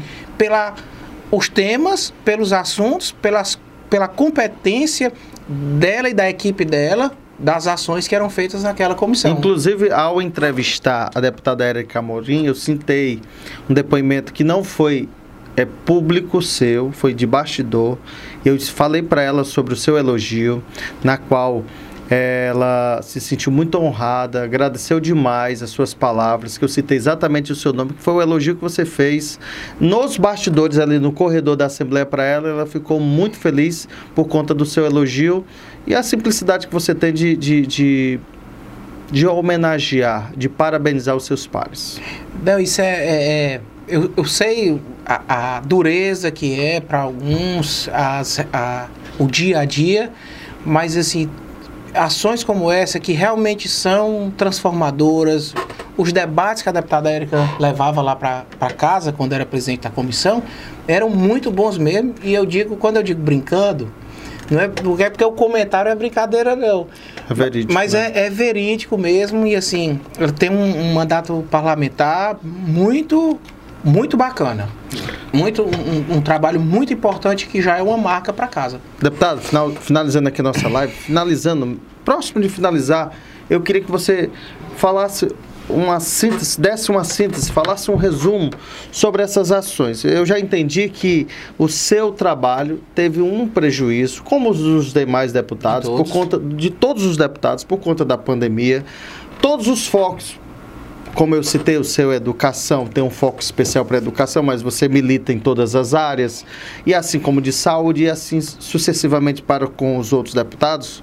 Mas vocês tiveram um período inicial, como você mesmo disse, teve a pandemia que focou na questão da saúde, tudo, tudo parou para o foco da saúde, o ser humano, vacina, toda essa questão que envolve esse problema que a gente ainda vive até os dias de hoje. Isso a gente não pode relatar, até porque quando você estiver assistindo esse vídeo, você vai entender que nós estamos nessa migração da pandemia mais aguçada, no momento que a gente ainda precisa ter cuidados, mas que a gente precisa percorrer. O que, é que você coloca como ponto alto da sua- do seu mandato até os dias de hoje? Ponto alto, aquilo ó, é assim, assim, assim, assim, assim, assado. E o que você acha que falta e se o tempo der É. condição para você concluir ou pelo menos implementar? Pronto. É, vou fazer uma, uma, uma síntese aqui, é porque o papo sempre é agradável, a gente vai estendendo, É. estendendo. Mas assim, E a gente começou como projeto dessa questão da educação. Acho que tiveram grandes marcos da comissão, como por exemplo a aprovação, não que nós, a Hum. Assembleia, tenhamos apro aprovados o, aprovado o Fundeb, Certo. que é uma ação da Câmara Federal. Certo. Mas assim, da participação nessa mobilização para aprovação do, do, do Fundeb, alguns projetos, e isso eu tinha como plataforma na própria campanha, Hum. de projetos interessantes que tivessem dado certo em Fortaleza, que, que pudessem ser Transcrever para o Estado. é, tra- é, passar isso por, transferir. transferir assim para o estado. Um dos projetos de indicação foi o Juventude Sem Fronteiras do, da prefeitura de Fortaleza, que no estado virou o Estudar Fora, que é uma oportunidade de alunos daqueles mais bem é, é, colocados, no caso da prefeitura de Fortaleza, no Fazer um cursinho, intercâmbio. no preparativo do Enem, no caso do estado, os melhores colocados é, nos cursos de línguas dos centros de idiomas que o Estado é, promove. Certo. É um intercâmbio para justamente aquelas pessoas mais humildes, com tudo pago pelo poder público, para aquela pessoa da escola pública possa ter essa oportunidade de um, um, um, um intercâmbio. O projeto é país. seu? É um projeto de indicação. O projeto inicia em Fortaleza, fiz o projeto de indicação e depois foi transformado em, em lei pelo Estado. Co- Como eu disse, está, o deputado estadual ele propõe, sugere é, ações. E essa foi uma que eu tive o privilégio de, digamos, de, de propor e a casa aprovou com outro pro- projeto de indicação e, E, virou e o governador sancionou. e, e virou o projeto de uma mensagem governamental que foi o Juventude Sem Fronteiras, no Perfeito. caso passou a ser o Estudar Fora. Uma outra ação essa questão do ICMS de forma variada que era feito, é, como, como eu disse, na educação, essa nova modalidade de você pegar o ICMS, Sim. aquilo que era livre, Certo. e conseguir destinar a educação ao município que tivesse o melhor índice. Essa é uma prática que já vinha sendo feita pelo governador Cid, Certo. onde dois- lembro, 2020 passou a ser é, vir do texto do Fundeb, na legislação federal, um percentual de 10% de forma livre para aplicar para aqueles municípios que tiverem o melhor índice de educação. Resumindo, os melhores índices recebiam os melhores recursos. recurso. Isso faz com que o prefeito bote a mão na E massa cria uma também. competitividade Com de competitividade, e o prefeito também bote a mão na massa para poder ter mais recurso, ele tem que ter aquele melhorar. de indicador. Claro, claro. Em 2020, a lei Sim. federal mandou ser 2010, o que em 2020 a lei federal mandou ser 10%, Hum. o que já era praticado desde 2007 aqui no estado do Ceará. Certo. Hoje está em 18%. O que a lei, a partir de 2020, diz que é 10%. Hoje o estado do Ceará já faz um investimento com base em resultado de 18%. E a nossa lei é justamente para que nunca seja, nosso projeto é que para que nunca seja inferior aos 18%. E disso, inclusive ano passado, Porque foi a margem que foi con- conquistada? foi porque foi conquistada. Para não retroagir. Retroagir. Então, assim, é quase o dobro do que os outros estados vão passar a fazer. Perfeito. Isso é tão inovador que a Secretaria de Saúde, foi até uma conversa, um bate-papo. Implementou sistema, essa sistemática? E passou até essa sistemática no Estado. Perfeito. Foi uma lei Saúde. que está aprovada lá pela Assembleia Legislativa e vai passar a vigorar, inclusive, bom, dizendo aqui em primeira mão, hum. logo, logo terei um bate-papo também para poder explicar de uma melhor forma com o deputado Mauro Filho essa, essa lei que começa e inicia dessas ações da educação e que passa agora a ter essa validade com a saúde. Ou seja. Porque o, o Estado precisa ver, ter, entender a viabilidade financeira desse investimento com esse percentual? É porque funciona mais ou menos assim. Você tem os 100% do que é arrecadado de ICMS, certo. Imposto sobre Circulação de Mercadorias e Serviços. Certo. 70% tem que ser distribuído de acordo com o local que foi gerado. Certo. E de acordo com o município, para cada município, nos percentuais constitucionais é, tantos por cento obrigatoriamente investidos na saúde, certo. tantos por cento em educação. Isso para o imposto que o ICMS o, é o imposto estadual. Estadual. Exatamente. Estadual. Também tem a mesma regra federal. Você tem a, a obrigatoriedade de fazer a subdivisão para da... cada perfeito para o recurso tem você tem que ele vem digamos assim carimbado amarrado para aquelas áreas específicas certo. Uma parte desse ICMS, ele é, ele funciona de forma livre, ou seja, o governo do estado, ele pode desse recurso aplicar de uma forma diferente, respeitar os limites constitucionais, mas assim, investir em áreas diferentes do que aquelas já previstas. Certo. E o grande, digamos assim, a grande sacada foi você poder fazer isso distribuir a parte livre. Quando eu digo a parte livre, não é que você possa dar sem justificativa nenhuma, não. Está sempre cumprindo o papel ali constitucional. Mas é você conseguir aplicar aquele recurso em, em áreas que tem como objetivo do Estado a fomentação dessas áreas. E a, educa a, a educação há um bom tempo já é uma dessas áreas, e essa estruturação Cabe, o... cabe, por exemplo, para outras secretarias ou outras Também. unidades. E vai passar a ser Está servindo como é, referência. É, é uma realidade para a educação, serviu de referência para a saúde. saúde. E a inovação, que inclusive é esse bate-papo que vai ter na Assembleia aí com o deputado Mauro Filho. Que é o que você vai. Que, que eu já propus, que a gente está ah. só aguardando as atividades retornarem à sua normalidade. Para a gente poder é, fazer esse debate, ah. que é para ser divulgado e que os municípios entendam quais índices de saúde ou de eles têm que atingir para receber essa cota parte do ICMS a mais. Certo. E é justamente para porque é algo novo que não, não existia certo. e é uma postura bem é, inovadora. Começa, inclusive o doutor Cabeto, quando conversei com ele, começa dessa ação aí do Estado com essa questão do, do, do ICMS da, da educação.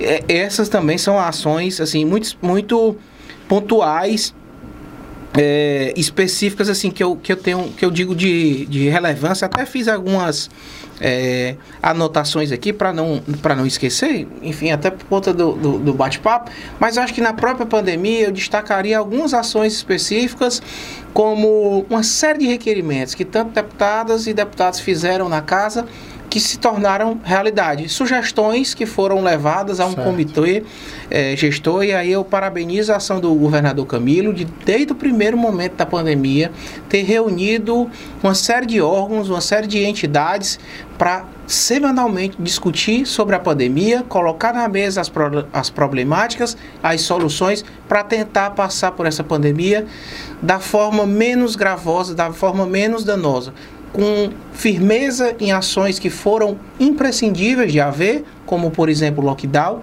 Certo. A gente vai dizer que é bom? Não é bom. Que a gente, que o, que o gestor quer fazer? Claro que não. Mas foram medidas necessárias e úteis e que se não fossem elas, muitas pessoas teriam morrido.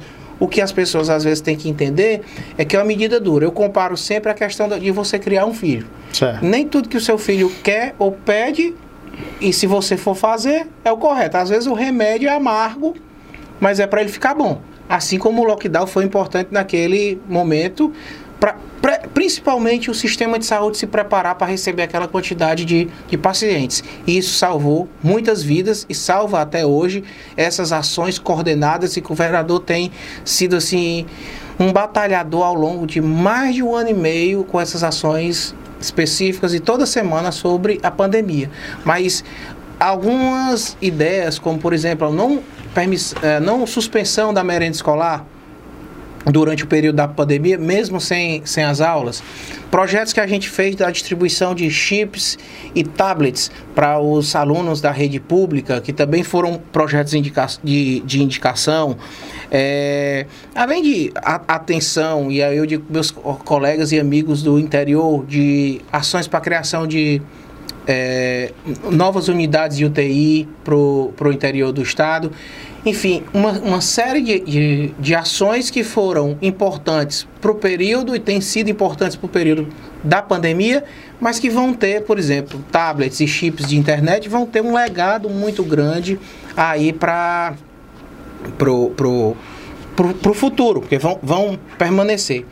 E dentro disso, é, essa luta, inclusive, ainda que é vivenciada pela vacinação do, do, dos professores, também aproveitando o ensejo aqui para a gente falar sempre dessa turma do Sistema Único de Saúde que tem se dado um show e salvado claro. muitas vidas. Tendo a vacina, essa vacina com a força do SUS, do Sistema Único de Saúde, vai chegar ao braço e a gente espera que o mais rápido possível de toda a população. Bom, e... Tem um, de, tem um detalhe que eu quero complementar, não sei se, se, se, eu, se, eu vou, se será oportuno nesse momento. Tranquilo. Ele falei sobre, lhe perguntei sobre as propostas, ações, trabalhos executados. Mas em que sensação está o seu coração? Que sensação está o seu estímulo no realizar? Está faltando muita coisa que você pensou ou que você pensa, que você quer executar, que você está com medo que o tempo não dê tempo, ou que propriamente você acha que pelo mecanismo do trâmite natural da casa você não consiga realizar e fique como proposta para um possível segundo mandato? Que é, seria a minha segunda pergunta, se você quer continuidade de ser parlamentar, de continuar na vida política, você acha que é, seu dever é, ou pelo menos a sua tarefa como homem público ou representante público, tende a dar continuidade? É, respondendo né, a pergunta, a primeira é essa hum. coisa, o que, o que faltou, o que falta é isso que eu, tô, que eu tenho ou insistido, vontade. que era de ter permanecido sempre presente, acompanhando para traduzir isso em ações, poderiam outras ideias, mais ideias terem surgido. Então certo. não é uma coisa assim de, de, de ação de É ouvir de o lei. povo corpo a corpo para poder... Poderia ter surgido mais coisa ao longo desse, desse pelo menos um ano e meio que a gente ficou na, assim, na, na pandemia com, com isolamento social rígido. Poderia ter surgido mais certo. ideias, mas não é nada que não possa ser superado se tiver dentro do, das normas, das possibilidades sanitárias, andando, circulando e conversando com as pessoas para a gente poder traduzir isso em, em, realidade. Em termos de projetos, eu acho que eu sempre foquei não na quantidade, mas em em ações, em projetos simbólicos que tivesse uma, uma, um marco e um significado na vida das pessoas, sempre pensando em fazer um mandato, o melhor mandato possível. Eu acho que eu, eu tenho esse, esse, esse foco para você não se arrepender é, é, de nada. Quando eu digo se arrepender, de você conseguir ter exercido o mandato da melhor forma e com tudo que você poderia oferecer e dar durante aquele mandato. É, é, uma, poss é uma possibilidade realmente assim de uma de ir para uma reeleição é, é um desejo seu? Um, um, desejo. Uma vontade. Uma vontade, mas muito mais por, por, por, uma série de coisas que eu acho de políticas que podem ser implementadas aqui no, no, no, Estado, mas é uma coisa ao mesmo tempo que há um desejo e uma imaginação, isso tudo tem que aguardar o período correto, o tempo, de, enfim, mas ao mesmo tempo é, com, com, com o pensamento de que eu só gosto de pensar em, em um projeto, uma reeleição ou algo assim, depois de você ter em, em terminado um ciclo. Para quê? Para você não ficar dependente daquilo. Certo. Quando eu digo dependente daquilo, para não mudar nada do que foi proposto, do que foi idealizado, com base numa é, reeleição. Vou traduzir isso na vida real. A partir do momento que você começa a ter como objetivo a reeleição, algumas ações, algumas medidas, algumas é, é, projetos você acaba recuando Certo. com medo de desagradar por conta de uma, de uma reeleição. Então, acho que tirar o foco da reeleição é importante justamente para isso, para você ter coragem dos desafios, de ações que você quer implementar e que são necessárias. E às vezes agrada um, um grupo de, de pessoas e às vezes desagrada outro grupo. E desde o meu primeiro dia na campanha, eu tinha dito que sempre ia ficar do lado daquelas pessoas que mais precisem. Você se enquadra dentro do perfil dos novos quadros políticos do Estado? Será pela sua capacidade intelectual, pela sua, pelo seu compromisso na qual você se identifica, mas principalmente pela sua idade? Você tem no mínimo, no mínimo, eu estou falando por cima, 20 a 25 anos de, digamos que, capacidade de coragem, de vontade, no sentido mesmo do ser humano para fazer política. Você imagina, ou você pensa, ou você, pelo menos, é, observa sobre essa opção para você? Bom, engraçado. Eu não, eu não penso. É, um- mundo.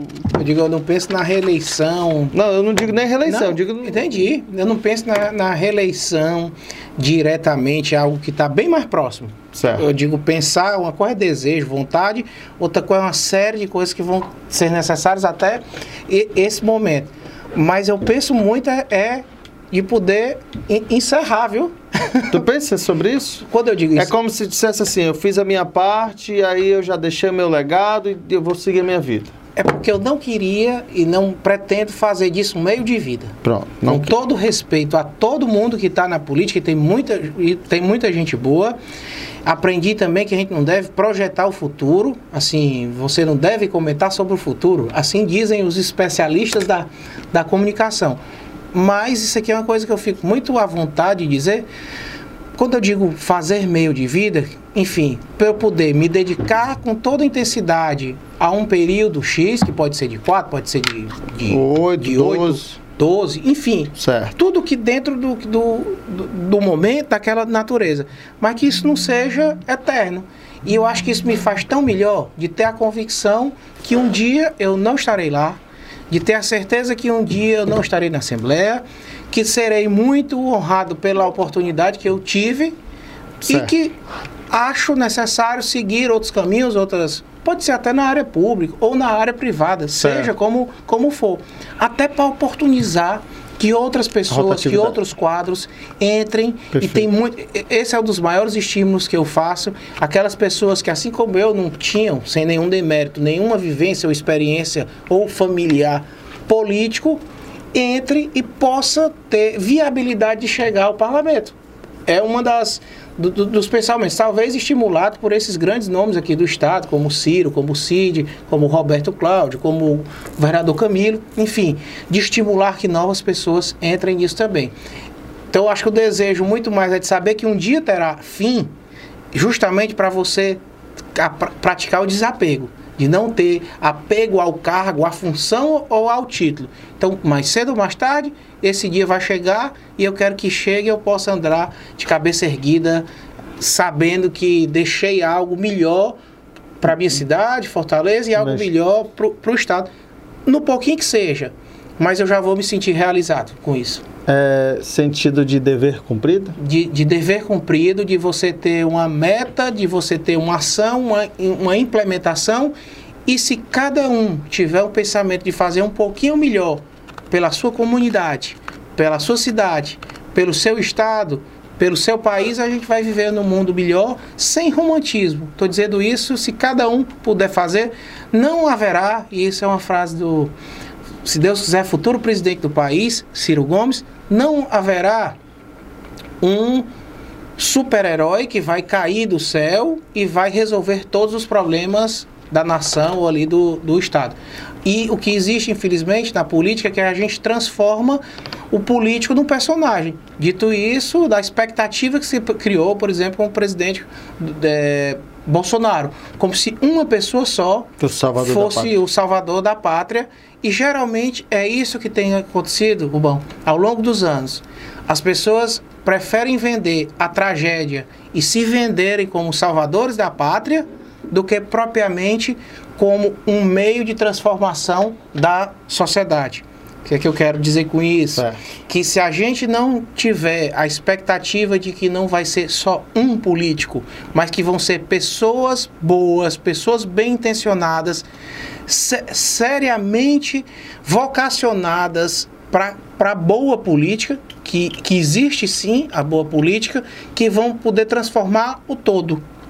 Então, não vai ser essa personificação do político que, que, que se tem hoje. Por isso que as pessoas às vezes criticam tanto, e não era para menos, com a infinidade de pessoas ou de péssimos exemplos que a gente vivencia. Então, é um conjunto de coisas, e eu tenho fé e crença que isso está acontecendo e vai acontecer. Se você pegar a evolução, se você for ler pragmaticamente as evoluções, os índices, o que mudou, a gente vê que as coisas, no geral, vou dar um dado simples, expectativa Certo. de vida em 1950, quanto era? 50 anos 50 no mundo. anos, é. Hoje a expectativa de vida, estou falando em média global, é Certo. de 74 anos. Mudou? Mudou. Melhorou? Melhorou. Tem muito que melhorar? Tem. Tem. A gente está falando depois de 71 anos. Mas o que é que foi vendido a vida toda? É, é morte, é morte, é morte to- todo dia. O que eu quero dizer é que, enfim, a gente não pode, às vezes, por conta de muita coisa que é vendida, eh, geralmente pra, de, de problemática, para que alguns se vendam como salvador da pátria sem serem. Olha, você está citando, acho que era. foi- é, é, acredito que é a última, uma das últimas perguntas aqui, para a gente finalizar, questão do governo federal. Se ele tivesse uma visão mais ampla para o entendimento dos estados, dos municípios, a questão da vacina, você que a gente passaria pela essa pandemia de uma forma bem melhor? Mas sem sombra de dúvida, se houvesse por parte do governo federal, para além dos infinitos erros cometidos, uma atenção levado a sério, competência das pessoas para identificar o que o mundo todo fazia, ou o governo Bolsonaro achava que só ele sabia. Levado muitas vezes por, na época, uma concepção do ex-presidente dos Estados Unidos, do, do Donald Trump, sem ser. Certo. Quando eu digo isso sem ser, é porque lá houve um governo conservador, que muitas pessoas não, não concordam, que a maioria das pessoas no governo não, não concordam. Mas assim, che- chega a um nível de, de loucura tão grande. O que a Certo. gente vivencia, não estou acusando ninguém especificamente, não. Mas assim, o que a gente vivencia no governo federal, obviamente liderado pelo presidente Bolsonaro, que eu, não- eu não sei nem dizer se é conservador, o- esse governo dele. Se é. Mas você acha se que essa pauta conservadora que, que fez isso, essa desatenção, essa desumanidade que foi a falta de atenção à compra da vacina, que mesmo o, o, digamos assim, o guru espiritual do presidente Bolsonaro, que era o Donald Trump, esse pelo menos comprou a vacina. E o daqui é uma gripe, não é nada, não acontece nada, e levou mais de 500, quase 150 mil pessoas a morrerem. E ele às vezes faz uma comparação com, com outras vidas de outros acidentes. Pode ter morrido muito mais. Ao longo de muitos anos não se via uma quantidade tão grande de óbitos é, é, é, por um problema de, enfim, de- dessa tragédia. Eu- às vezes é bom você comparar para você ter o nível de gravidade disso. Quantas guerras não morreram tantas pessoas quanto o que Aconteceu. aqui no país? Você lembra, você é muito jovem, mas acho que você lembra bem a leitura, né? do a, a, a queda das Torres Gêmeas nos Estados Unidos. Não, eu, tá, eu me lembro. Super- quem- é. lembra, foi assim, notícia durante um ano no, no mundo e dali ainda gerou uma guerra, somado os, os mortos, do, do, que é uma tragédia, da- das- dos mortos, que foram mais de 3 mil, 3 mil mortos naquele, do- do- no ato que as torres gêmeas caíram. Certo. Mas a guerra que elas geraram na, da, na, Na busca. na busca né, pelo do autor vilão, dos é. atentados, o Bilar, etc., não, não morreu. Não, não- morreram é, é, é, 15 mil pessoas. Que é um número absurdo Absurdo. para o nível mundial. Agora Claro. você imagina, no Brasil, 550 550 mil pessoas. Porque quando a gente fala número, estatística, é frio para quem está tá É. vendo. Mas basta você ter um, uma pessoa na sua casa, na sua família, e ter sido afetado por uma tragédia como essa, num momento que nem se despedir da pessoa a gente podia, até para não ampliar, para não disseminar essa doença e essa desatenção. Me perdoe até porque a gente fica assim é, é, tão envolvido é, emocionalmente com, com, com, com a tragédia que assolou o nosso país, a tragédia da pandemia e da, da incompetência, da desumanidade com o que foi é, é, trabalho, conduzido com a pandemia pelo, pelo governo federal. E Rubão, você falou uma coisa que dentro dessas várias horas que a gente está batendo um papo, eu acho que uma oportunidade como essa é uma oportunidade que vai ficar para o futuro. Hoje a gente está no ano de 2021. Vou certo. registrar esse só o Pronto. ano para que daqui a uns anos, se certo. Deus nos permitir, estivermos aqui, a gente possa acompanhar e ver o, o, que se passou no mundo e no país e ver, Perfeito. se Deus quiser, a melhora, assim, mudanças desse, desses ares e ver o que algumas pessoas nos dias de hoje ainda não enxergam, que é esse desgoverno do presidente Bolsonaro. Perfeito. Olha, finalizando aqui o nosso bate-papo com o deputado Queiroz Filho, quero te agradecer, dizer da minha alegria, eu preciso relatar sobre isso, porque a gente brincou desde o início sobre esse primeiro encontro. Você citou antes, da, antes da, do podcast, com, com a presença do Dino Boy aqui, mas você foi muito importante no sentido do, da, da, do incentivo. O seu olhar, sua fala, a, a sua parceria para com esse projeto chamado Programa do Rubão, que é muito difícil, é independente, você não tem padrinho padrinhos políticos, no caso, foi enfrentando a rua, foi pegando sol, foi subindo, pegando chuva, foi passando fome. Cara, você não sabe a, a, a, a, sensação de gratidão que eu tenho por você. Não é por dinheiro, por qualquer coisa que esteja envolvido sobre isso, não. É pelo sentido daquele daquele sorriso, daquele abraço, do bom caráter, da boa, é, da boa leitura que você fez do nosso trabalho. Então, assim, se as pessoas, como você mesmo citou ao longo, ao longo você teve uma oportunidade, eu também tive uma oportunidade, e você foi uma das pessoas que acreditaram nessa realização, nessa estrutura. Eu estou dizendo daquele menino que estava lá nas ruas, com a câmera, com o microfone, mas sempre buscando a informação correta. Eu preciso registrar isso, como você mesmo disse, para ficar a eternidade. Para fi vai, vai ficar. Se o programa do Rubão está no ar, se a gente tem uma tendência de crescer, de, de ampliar ainda mais, cara, você foi um grande incentivador desse processo. Eu tenho que lhe agradecer demais. Muito obrigado por aquele momento, muito obrigado pelos momentos oportunos que eu tive da sua boa fala, da sua boa referência, da sua boa indicação. Como você hoje mesmo chegou para o podcast citando sobre mais um, elogio, mais um elogio que nós recebemos. Muito obrigado. Que Deus abençoe você. Amém, meu irmão. E hoje, principalmente hoje que a gente está precisando de tanta proteção divina também, mas deixa eu dizer, é bondade sua.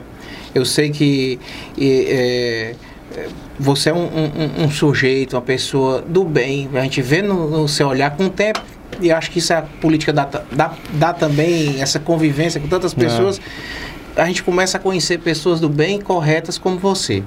E o que eu estava dizendo até para aqueles que nos acompanham é a sua postura, a sua correção nunca exigiu nada para ninguém para estar tá participando, para estar tá dando oportunidade. E você trabalha com aquilo que tem do bem, com o correto, com o melhor de cada um, falando dos projetos, das ações, levando a notícia como ela é, de uma forma tão importante.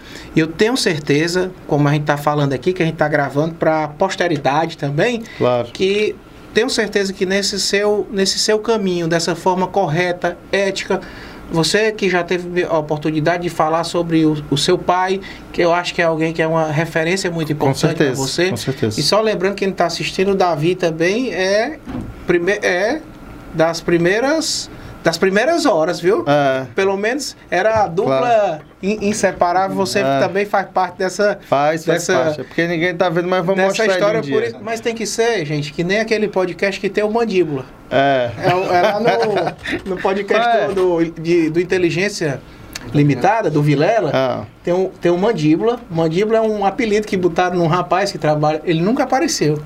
Certo. Aí ele fica falando, às vezes ele fala de, de lá. Interage ele fica, só com a- com a voz, Ele é. fica mexendo também nas, nas câmeras, enfim.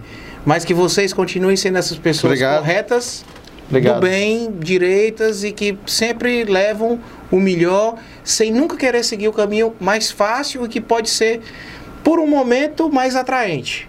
Mas o que vocês vão construir, eu não tenho dúvida, pela seriedade e trabalho, o que vocês vão ser de referência a- a- a- na, na comunicação aqui do estado do Ceará. No mais, era agradecer e agradecer muito a tanta gente, a tanto carinho que a gente recebe, inclusive que continue nos enviando essas. É, Para nos seguir nas redes sociais. É, no Instagram é Queiroz M Filho, arroba Queiroz M Filho, e no Facebook Queiroz Filho, aí você encontra a página e o Instagram também.